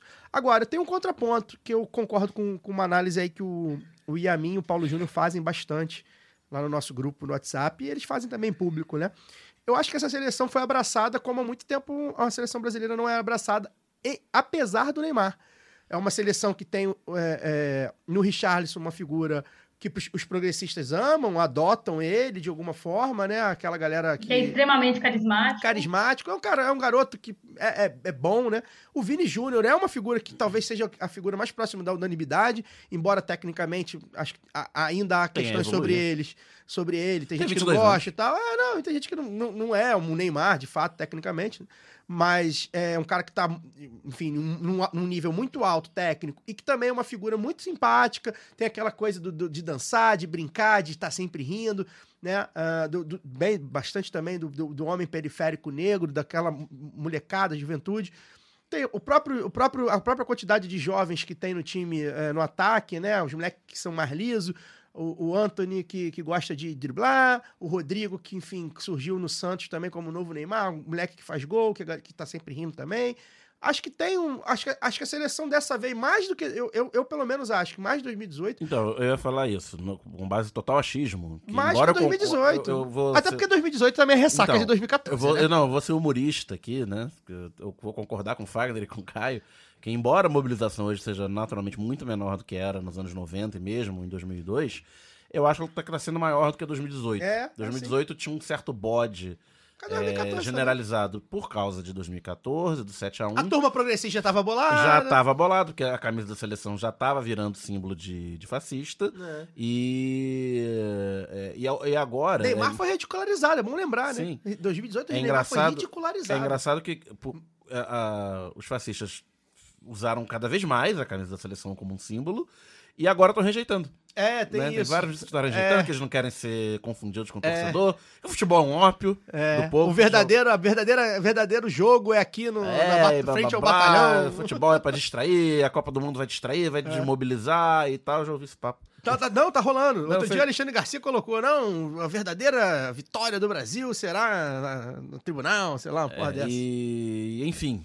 é, sinal de que passaram seis anos enchendo o saco, roubando o símbolo, um grande símbolo, É, que era a camisa da seleção Tão brasileira. gente. Um grande símbolo do Brasil no mundo, Estão né? passando a vez. Não, não é que estão passando a vez, é sinal de que eles nunca se importaram. Não, não com- se importam. Com nada, Não se né? Eles se importam com, com eles. Não se importam. E tu vê, a gente mesmo fala, né? O Bolsonaro, cadê? Assistindo o jogo. Não, não- não faz menção. Graças Quem? a Deus. Nem quero. É, nem quero também.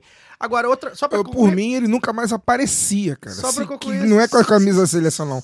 Por mim, ele, ele se tornaria uma figura invisível. É, para seria bom. para Não todo sempre. Apagar igual que coisa do MIB, né? Que apaga ele é, da para memória, todo né? sempre. É, agora, é só pra concluir o negócio de Luca rua. falar. É, eu vou passar pra ela. Pra concluir o negócio de rua, é, hoje, em dia, hoje em dia tem muita festa paga.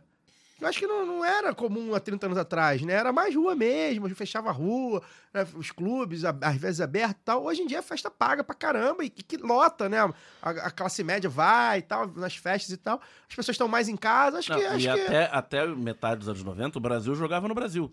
É, Você jogava não, amistoso, isso sem jogava eliminatória no Brasil. Mas eu digo mais na Copa do Não, Mundo. Se hoje- preparava em Teresópolis. Se preparava em Teresópolis. Jogava no Maracanã. E hoje não. E nas eliminatórias que ainda joga no Brasil, o ingresso é impraticável. É, É, mais é. do que nos clubes. Ah, é, e são várias que questões, fala, né? várias questões. Quem, quem, quem, quem pode ir num jogo de seleção hoje, né? É. Luara, como é que, tá, como é que você tá vendo aí a, a, a, a Copa agora, né? A relação com a seleção, a Copa, onde é que você tá vendo os jogos? Eu queria também já puxar, vou, pe- vou pedir para você puxar esse assunto. Lá no grupo do Telegram, O Gabriel Aires é o último, último tema aqui, a última pergunta que eles botaram. O Gabriel Aires botou aqui: Acho legal conversar sobre como cada um de vocês enxerga as Copas ao longo da vida. Lembrar bons momentos de Copa com famílias e amigos, loucuras da Copa no Brasil e o que vier vindo de Copa. E aí eu começo com você, enfim, fala aí. é, você falou da sua primeira lem- lembrança, queria que você falasse, desen- desenvolvesse um pouco aí com sua relação com a Copa como, como é que deságua agora essa Copa de 2022. É, na verdade, eu nem foi a minha primeira lembrança, mas acho que a mais forte, porque foi a Copa que eu comecei a curtir, né? Desde 98, eu tinha sete anos. É, e eu lembro muito desse jogo contra a Holanda, porque foi uma, um- uma reunião da primaiada na casa da minha avó paterna.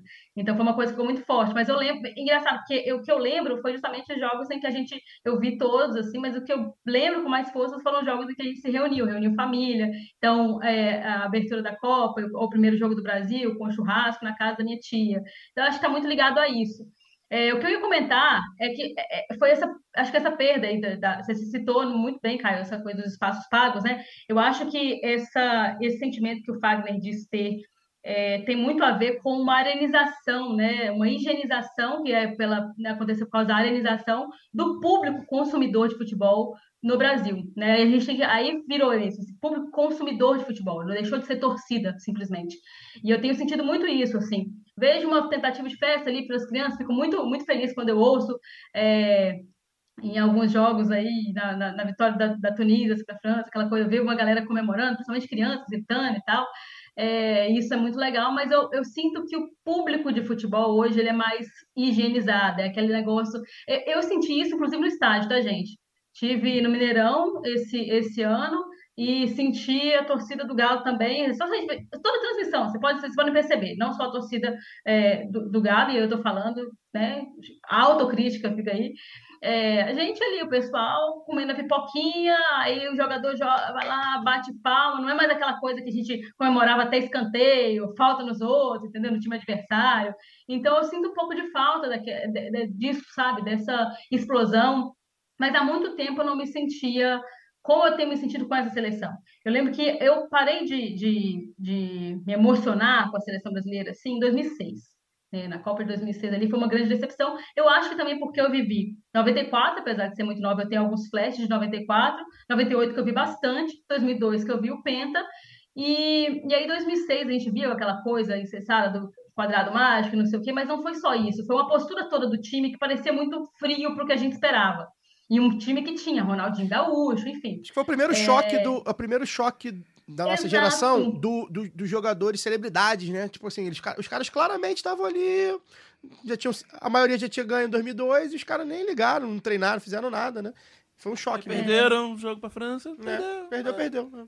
E aí a gente, eu acho que a sensação que foi assim, caramba, a gente perdeu e a vida continua, como assim, né? Porque ainda existia, né? eu lembro que quando tinha amistoso naquela época, a gente parava para ver amistoso. Hoje, quando tem da seleção, eu nem sei se tá jogando, sabe? Então, é, tem, tem muito disso. E aí, é, dessa vez, cara, eu senti, eu tenho uma coisa sensitiva com o futebol também, então eu sinto quando, quando vai fazer menos, mas quando vai tomar gol, eu sinto bastante.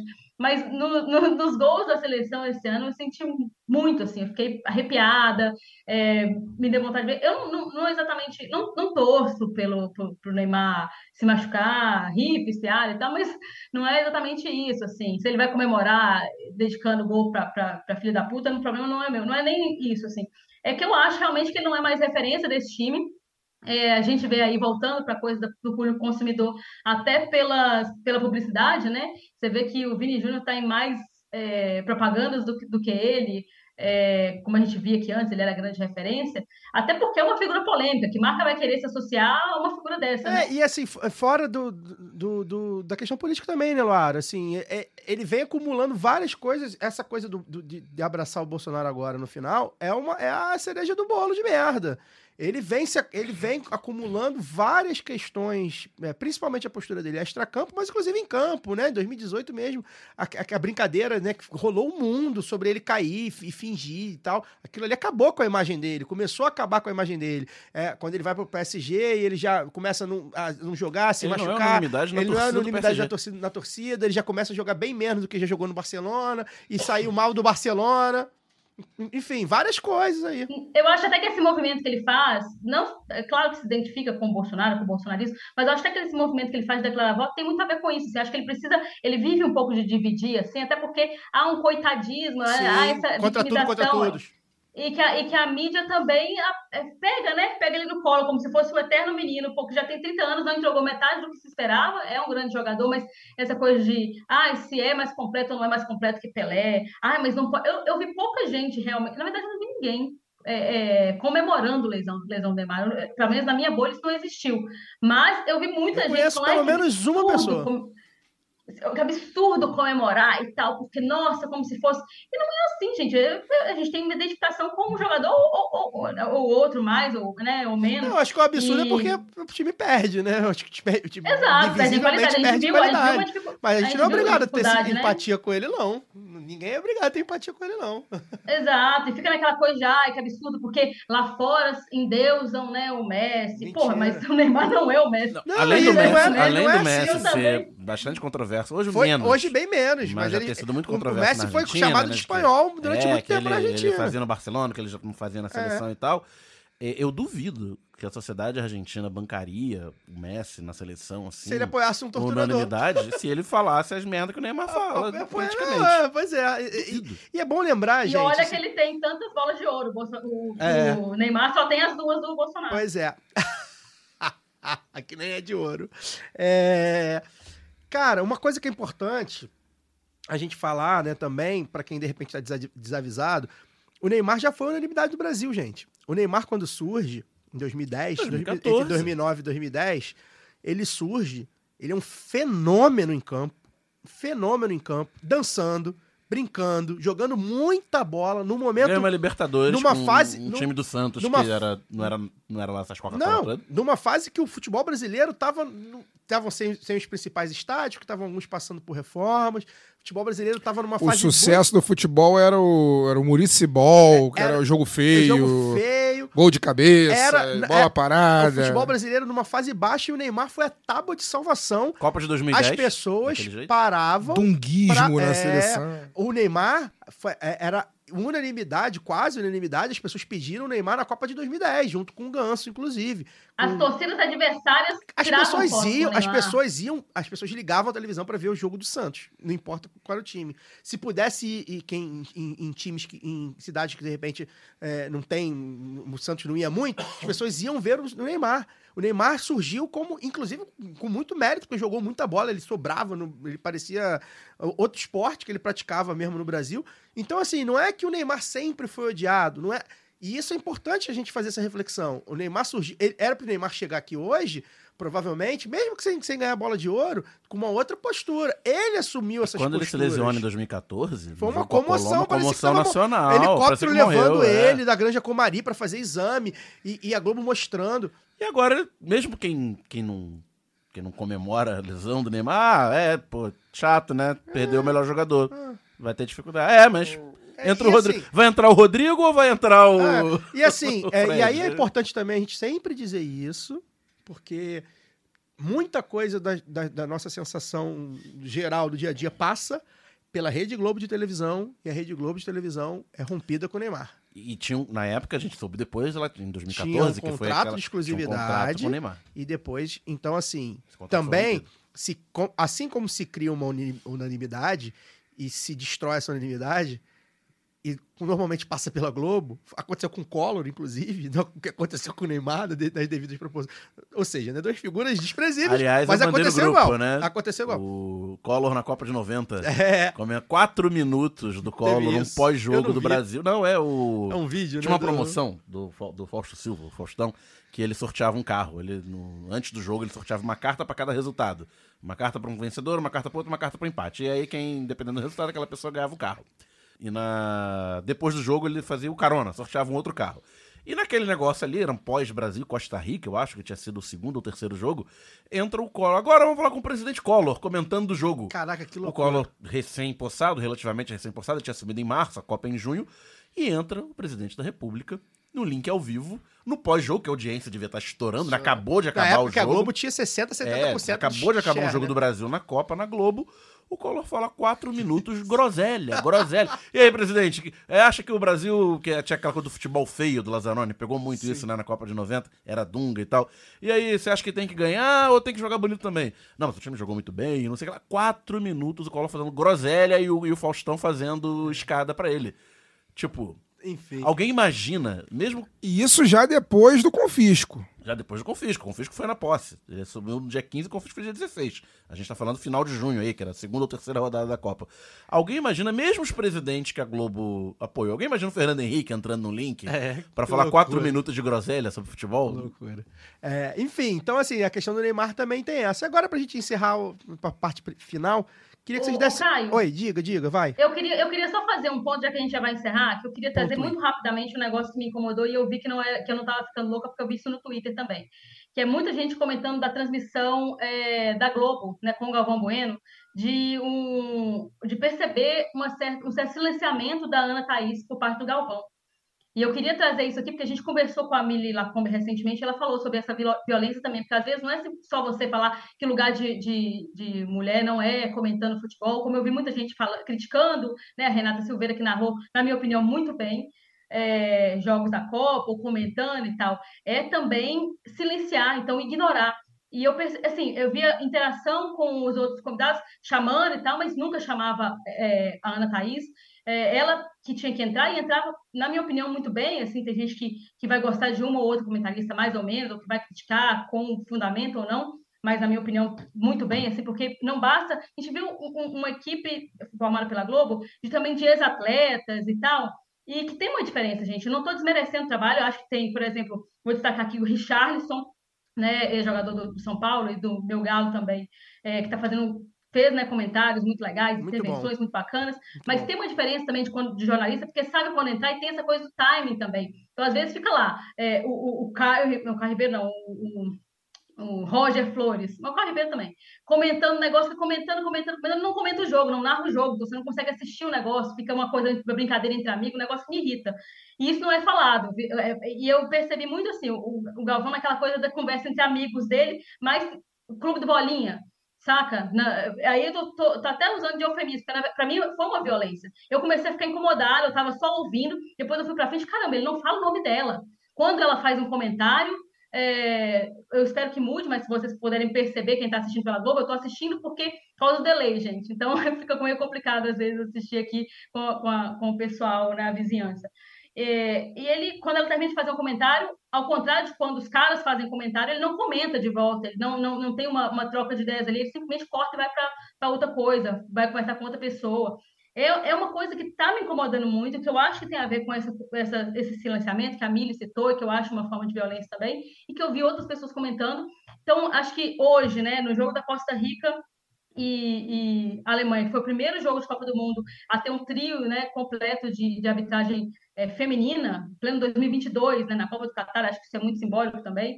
É, a gente vê esse tipo de coisa acontecendo aqui, na casa. Então a gente fica falando que ah, não tem liberdade para as mulheres lá e tal, não sei o quê, ah, o Irã. Aqui na nossa casa está acontecendo uma coisa dessas, que as, a, alguns vão dizer que é exagero meu ou exagero de quem, ah, não, não está existindo isso. É, na segunda transmissão eu achei que estava interagindo um pouquinho mais, mas ainda assim percebe. É na minúcia, talvez seja porque eu sou mulher, mas eu percebi, assim, me incomodou e eu queria registrar isso também. Ah, Importante registro mesmo. Pra gente encerrar, vou pedir destaque.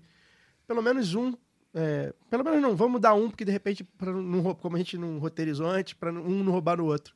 Luara, qual o seu destaque na Copa em campo, dentro de campo, fora de campo, na transmissão, enfim, o que, que, que você, que, que desses últimos dias, desses primeiros dias, né, de Copa aí, a primeira metade, dez dias aí já foram, o que, que, que que te chamou a atenção, o que, que tu gostou aí, É, seja em campo, seja fora, seja, enfim.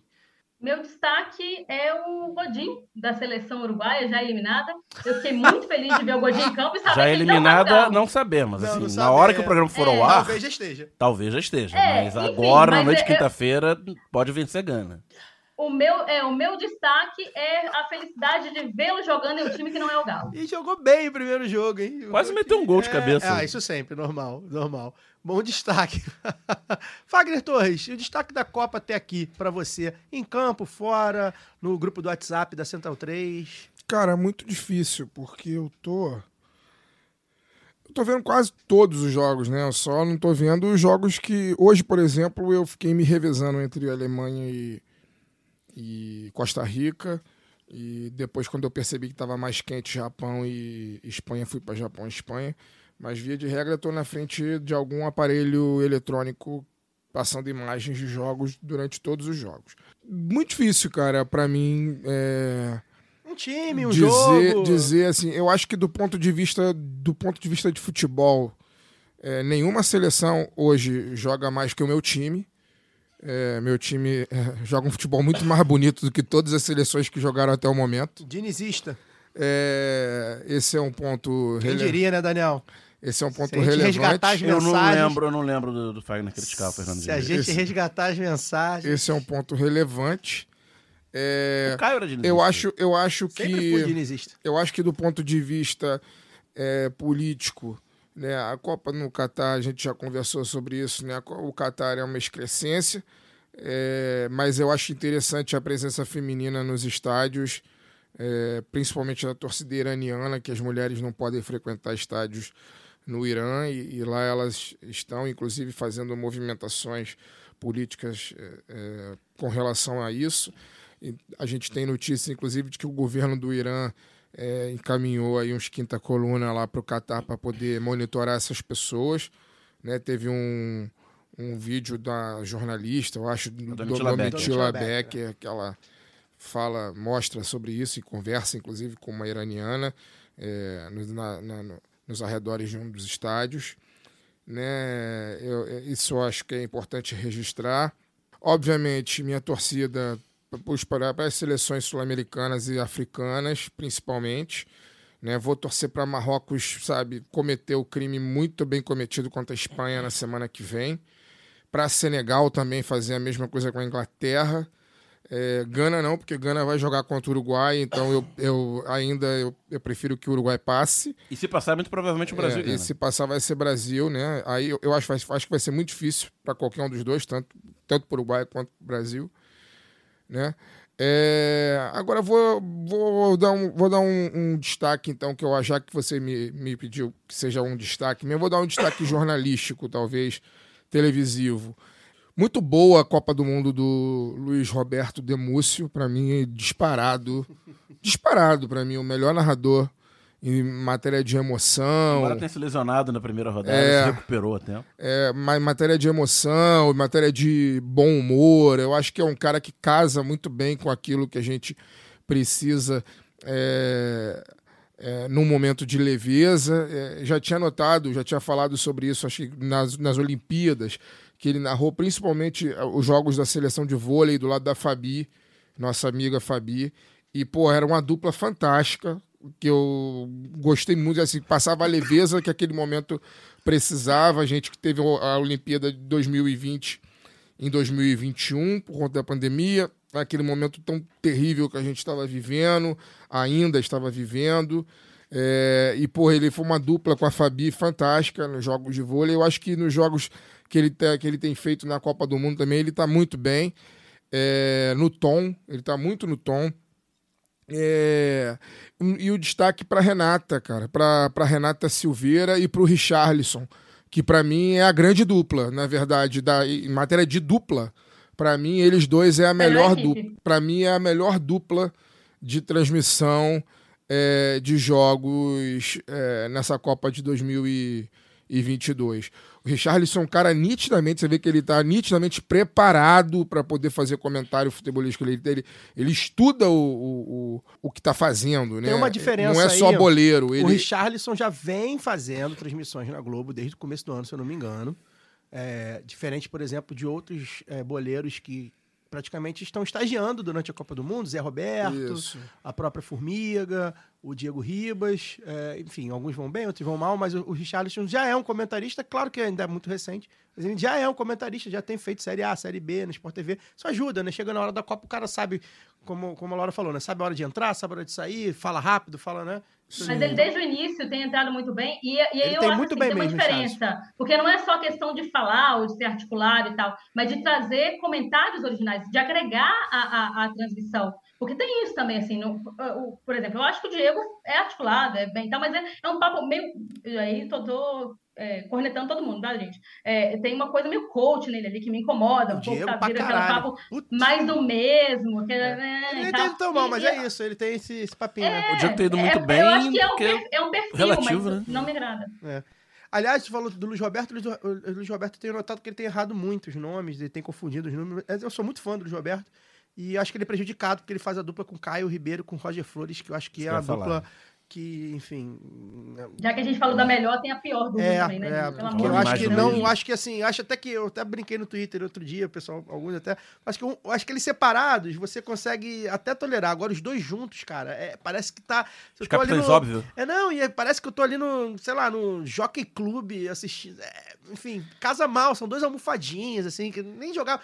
Jogavam ali um futebol ok, enganavam e tal, mas. Enfim, é. Eu, é eu gosto muito do Luiz Roberto. Eu também eu gosto, Acho que, também eu gosto. acho que ele traz um. Eu acho que ele fala, de vez em quando, ele fala algumas coisas sérias. É, que, fala. Que, que se você sacar, se você estiver bem atento, você entende o que ele está querendo Fala. dizer. Que ele não pode dizer abertamente, porque, né, sabemos onde ele está. É. Mas, ele, tá- mas ele fala quando ele quer falar. E quando ele quer ser divertido, ele é divertido no tom, É, entendeu? é. Ele é divertido Não, no ele é tom. muito bom. ele é Eu muito bom. gosto, go- realmente gosto muito dele. Então acho que fica aí o meu, meu ponto positivo da transmissão é, futebolística. Eu não tenho visto, eu não, eu não tenho hábito de ver resenha e programa esportivo, é muito raro eu Tá ver. perdendo nada nessa Copa. É muito raro, então eu não tenho como dizer assim, ah, estão falando ah, do Catar, ah, tá falando, estão citando questões para além de campo e bola, eu não tenho como dizer porque eu não assisto. É muito difícil, eu ligo a televisão na hora do jogo. Eu sou, inclusive tem essa notícia, a gente recebeu essa notícia no nosso grupo hoje de que a partir do ano que vem é, a Vai Globo, a, a Globo vai fazer o pré-jogo de 20 minutos antes do, do jogo começar. Pra mim não muda nada, porque pra mim eu, eu ligo a televisão na hora do jogo. Eu vejo o jogo e acabou. Então não tem muito o que dizer sobre o que, tão, o que tá sendo dito do local é, onde está sendo realizada a Copa. Tem um outro ponto que eu queria colocar também que eu acho muito bom, e aí, é- já que eu já falei de televisão, agora eu vou falar da internet. Eu morro de rir do meme da tapioca homofóbica, que é o, O mascote. o, o mascote. Eu Eu, morro de rir, cara. Se- Me desculpem, mas eu morro de rir. Cada vez que eu vejo aquele meme, acontece uma cena, sei lá, de um jogador que segura no saco do outro, de repente aparece o mascote com aquela bandeirinha LGBT, tipo, com o olho arregalado. Hum. Eu passo mal de rir, gente. Me desculpe. Eu tenho questões com esse meme, mas de fato ele é engraçado. É, enfim. Dani, seu destaque. É, antes de dar meu destaque, é, corroborar aqui da, da dupla Renata Silveira e do Richarlison, né? Nossos companheiros dos jogos das 7 da manhã. É Já sinto saudade, já tenho nostalgia dos jogos da- das 7, acordar às 6 e meia. Nostalgia, nostalgia do, do telefone despertar às 15 para 7. Não, eu acordo sozinho dia de semana, eu acordo sozinho antes das 7, tô acostumado. Aí acordo assim, 6 e meia, vai no banheiro, põe um café, já liga, já tá naquela transmissão pré-jogo, né? Já bota um café pra passar, você vê o jogo, aí depois no segundo tempo já tomando o café, você vê o jogo dia de semana sem a culpa de não estar trabalhando, porque ainda não é hora de trabalho. É, só começa às nove. Né, aquele joguinho, já, já, já tenho nostalgia. Lembra da Copa de 22, tinha o jogo É, 7 horas? Ai, que saudade. É, o destaque para as torcidas do Norte da África É o que eu ia falar né? também. Que pela, pela questão tanto da proximidade geográfica, em alguns casos nem tanto, né? Tipo, a Sérvia é mais perto do Catar do que o Marrocos, é, geograficamente. Só que não é só a geografia, a gente sabe, né? Tem a questão de pertencimento da- daquele espaço. É, Acesso. acesso. São países que falam a mesma língua, né? Então do, do- o Marrocos está lá do outro lado da África, mas fala a mesma língua do Catar. E a cultura é similar, né? A religião é a mesma. Então talvez o, o torcedor marroquino médio sinta-se mais confortável de ir ao, ao Catar do que ir à Espanha, que é, que é pertinho, que é do outro lado do Estreito de Gibraltar. E há uma série de implicações políticas aí nesse jogo, até pela grande presença de imigrantes marroquinos na Espanha e pelo histórico que a Espanha tem de, dominação do território marroquino até hoje. Jogo que já teve em 2018, né? É, Espanha e Marrocos são, são países que são fronteiriços. É. É, foi em 2018, mas não era eliminatório, como Pois é agora. é. São países fronteiriços. A Espanha tem dois enclaves no território marroquino, né? As cidades de Ceuta e Melilla, que são muito problemáticos do por questão de, de migração, Tem né? muro, são, né? São cidades, Ceuta. são cidades muradas, É. cercadas. Já teve caso de da- da- da- das Forças Armadas espanholas metralharem gente que tentou atravessar pelo mar. O muro entra água dentro. Quem quiser procurar pela internet aí, Ceuta e Melilla. Melilla são dois L's, né? É uma fronteira bizarra, com um muro entrando dentro da água. Enfim, é, coisas horríveis desse ponto. Mas, as torcidas de Marrocos, Tunísia, né, a própria torcida do, do Irã tem, tem dado espetáculo no, no estádio ajudado numa Arábia Saudita. a Arábia Saudita, que é, que é, que é um país fronteiriço a- ao Catar, essas torcidas têm ajudado a, a fazer um, o ambiente de estádio no Catar, né, que é um não país, que é um país que não tem povo. Eu tava, a gente tava Não tem. conversando com, com o Fagner outro dia, né? Os jogos do Catar não tinham nenhum ambiente de, de futebol. Contrataram os caras lá no e mesmo sede, assim. Que é um país que menos Teve time do Rio de Janeiro que, quando foi jogar Libertadores, também contratou Teve torcedor pra poder ir pro É. Equador. Isso- Não só tem, só que eu tem- só falo, eu só falo Não o tem nome. ninguém do- se defendendo, é, é, não, eu se só defendendo. falo, eu só falo o milagre, mas não conto o nome do santo. pouco mais de 10% da Tá botando população- fogo na, na discussão. pouco mais de 10% da população do Catar é Catari, né? É, é cidadania do Catar, então é. um país sem povo, é é uma seleção sem torcida. E num país tão asséptico, né? É, em estádios que são todos iguais, o Leandro Amin tem falado no podcast trivial. No estádio, no, no estádio, sei lá qual, É. no estádio tanto faz, né? Porque nas outras Copas a gente tinha essa coisa, na cidade tal, no estádio tal, no estádio. Essa Copa tanto faz como tanto fez, qual é o estádio. Essas Não, torcidas eu têm criado aquele. um. É. E vocês sabem qual também. Alto Mama, né? Provavelmente. Alto Mama. Eu, não é esse, Laura? Agora ratifica aí. E Não, eu, eu, não, eu não sei se eu posso chamar ele aqui como eu chamo. O, o não Automama, é o Automama é o. A quinta série. A quinta O série não Automama deixa, é né? o que parece a tenda? Não, Não, parece outra coisa. Ah, tá. É o que Não, parece a outra. Não, ah, tá. também não, também não. Esse é outro. O Alto Mama é só o nome, né? Alto Mama. Ah, A sim. quinta série é o nome. O, o, o do estádio que parece um A- me- a o- tenda. O, o membro sexual feminino é outro também. Não Procura aí. Eu só conheço o Alô, Automama e eu, eu só conheço É o Auto- qual, qual? Não, eu tô falando alô, vovó, não ouça. Não, mas eu parte. falei o nome técnico. Eu só conheço o Automama e o 9. 9 974 que é os com containers. 974 E o código e o código DDD deles. Mas enfim, essas torcidas deram um ambiente de futebol, né, para jogos que- nessa Copa que, que é um país sem nenhum ambiente de futebol. O estádio é o Al Al Al Wakra, Al Wakra, é isso? Acho que é isso. Al Wakra, acho que é isso. Enfim, o meu destaque seria esse, né, das torcidas, né? Tem me animado muito, é, que é isso, né? o da- da- eles estão dando clima de estádio, né? Embora a, a torcida argentina tenha feito bonito também no último a jogo, Argentina foi reforçada no que último a AFA jogo. contratou, chamou, levaram, mandou, a galera, a galera os da- da- da- torcedores né, da, das enchada, bandas, da né? enteadas eh, argentinas, então ficou bem, bem Tem a legal. diferença daquele do Brasil, naquele movimento verde e amarelo, parece um É, startup. isso aí que É coisa um bando de branco paulista patrocinado, É, né? aquilo ali não, não, não pega. né? A- Até acho a ideia boa, mas enfim. a Até o, até o nome fede ao sotaquinho Itaim Bibi, né? É. Até o nome. Não é legal. Com todo respeito aos ouvintes paulistanos, a verdade é essa. É, é. Então, meu destaque vai ser para. Acho que tá vendo aí uma. uma houve uma é, divisão de forças aí nas oitavas. A gente, ainda não, a gente tá gravando na quinta, então a gente não tem. Faltam ainda duas vagas a serem decididas entre Suíça, Camarões, Sérvia, E Gana, Coreia né? do Sul e Uruguai. Os cruzamentos do grupo GIH. É, não, mas é a questão da, da- dos representantes, né? Pela primeira vez, a Copa do Mundo terá representantes de todos os continentes no mata-mata, né? É, os europeus, como a- ali, os europeus de segunda e terceira prateleira, né? Tem muito europeu, né? São, são 13 vagas de 32 para europeu. E os europeus de segunda prateleira, Dinamarca, a própria Bélgica, que já está numa geração mais caída, é, outros que se classificaram como a Gales. Polônia, País de Gales, é, enfim, times que parecem. Dinamarca, que não, não veio muito ali pro.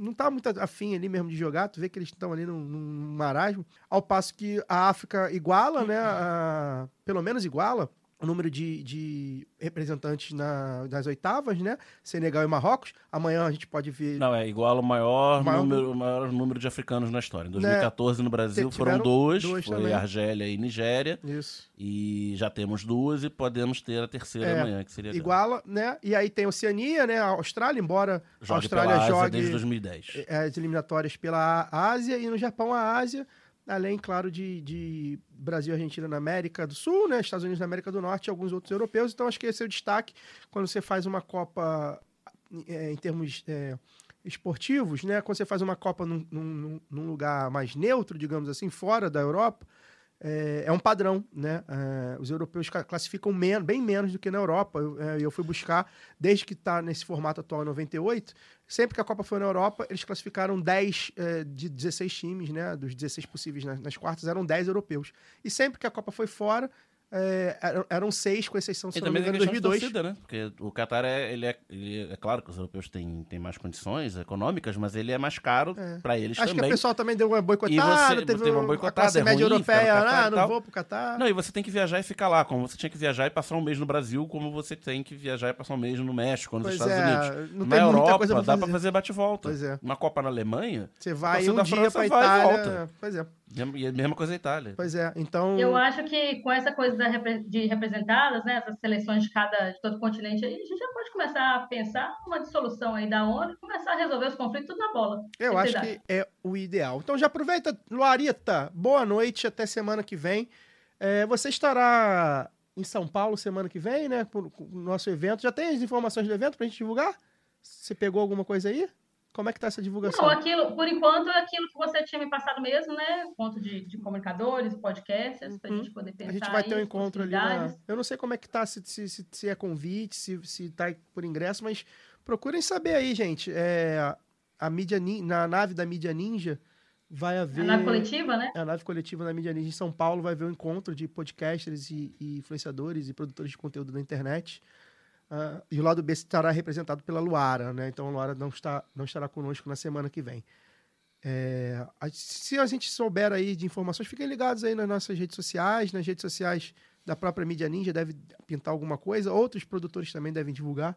É, eu não sei como é que tá a questão de, de, de, de- de ingresso, enfim, de entrada, como vai ser ainda.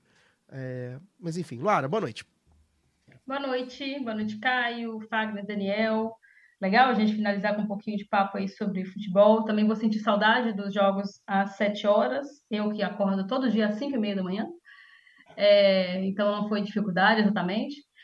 Mas vou roubar e dar mais outro destaque que é da, da Copa, que é a quantidade de bandeiras do galão em jogos do Brasil, em outros jogos também, mas principalmente em jogos do Brasil. Então, tem bandeira do Galo, tem seleção em campo jogando, ganhando. É, o único time que. O único, é, o único time que as bandeiras do Galo não dão é, sorte é pro próprio Galo, eu acho.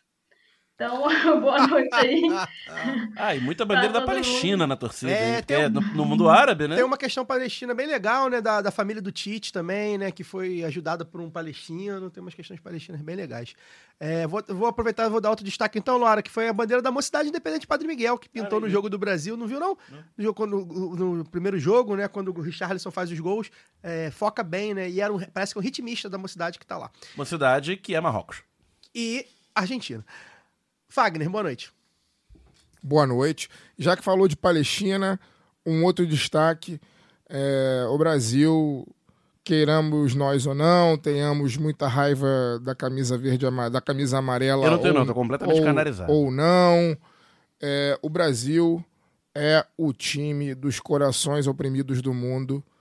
É bonito pra caralho você ver a reação do povo no Haiti, em Bangladesh, na Índia, na, na Palestina, no Líbano, quando é gol do Brasil, quando o Brasil joga, quando é o Brasil ganha. É bonito pra caralho, Vejam. porque é, é isso, assim. Eu acho que só mesmo o brasileiro não, não sabe a importância do Brasil no mundo. O Brasil é um país gigante, com enorme influência, poderia ser uma enorme influência positiva no mundo, já foi em algum momento, É, é um país com muitos defeitos, muitos problemas, que esconde muitos seus problemas, que joga muitos seus problemas para debaixo da, do tapete, mas é um país de produção intelectual, cultural, impressionante.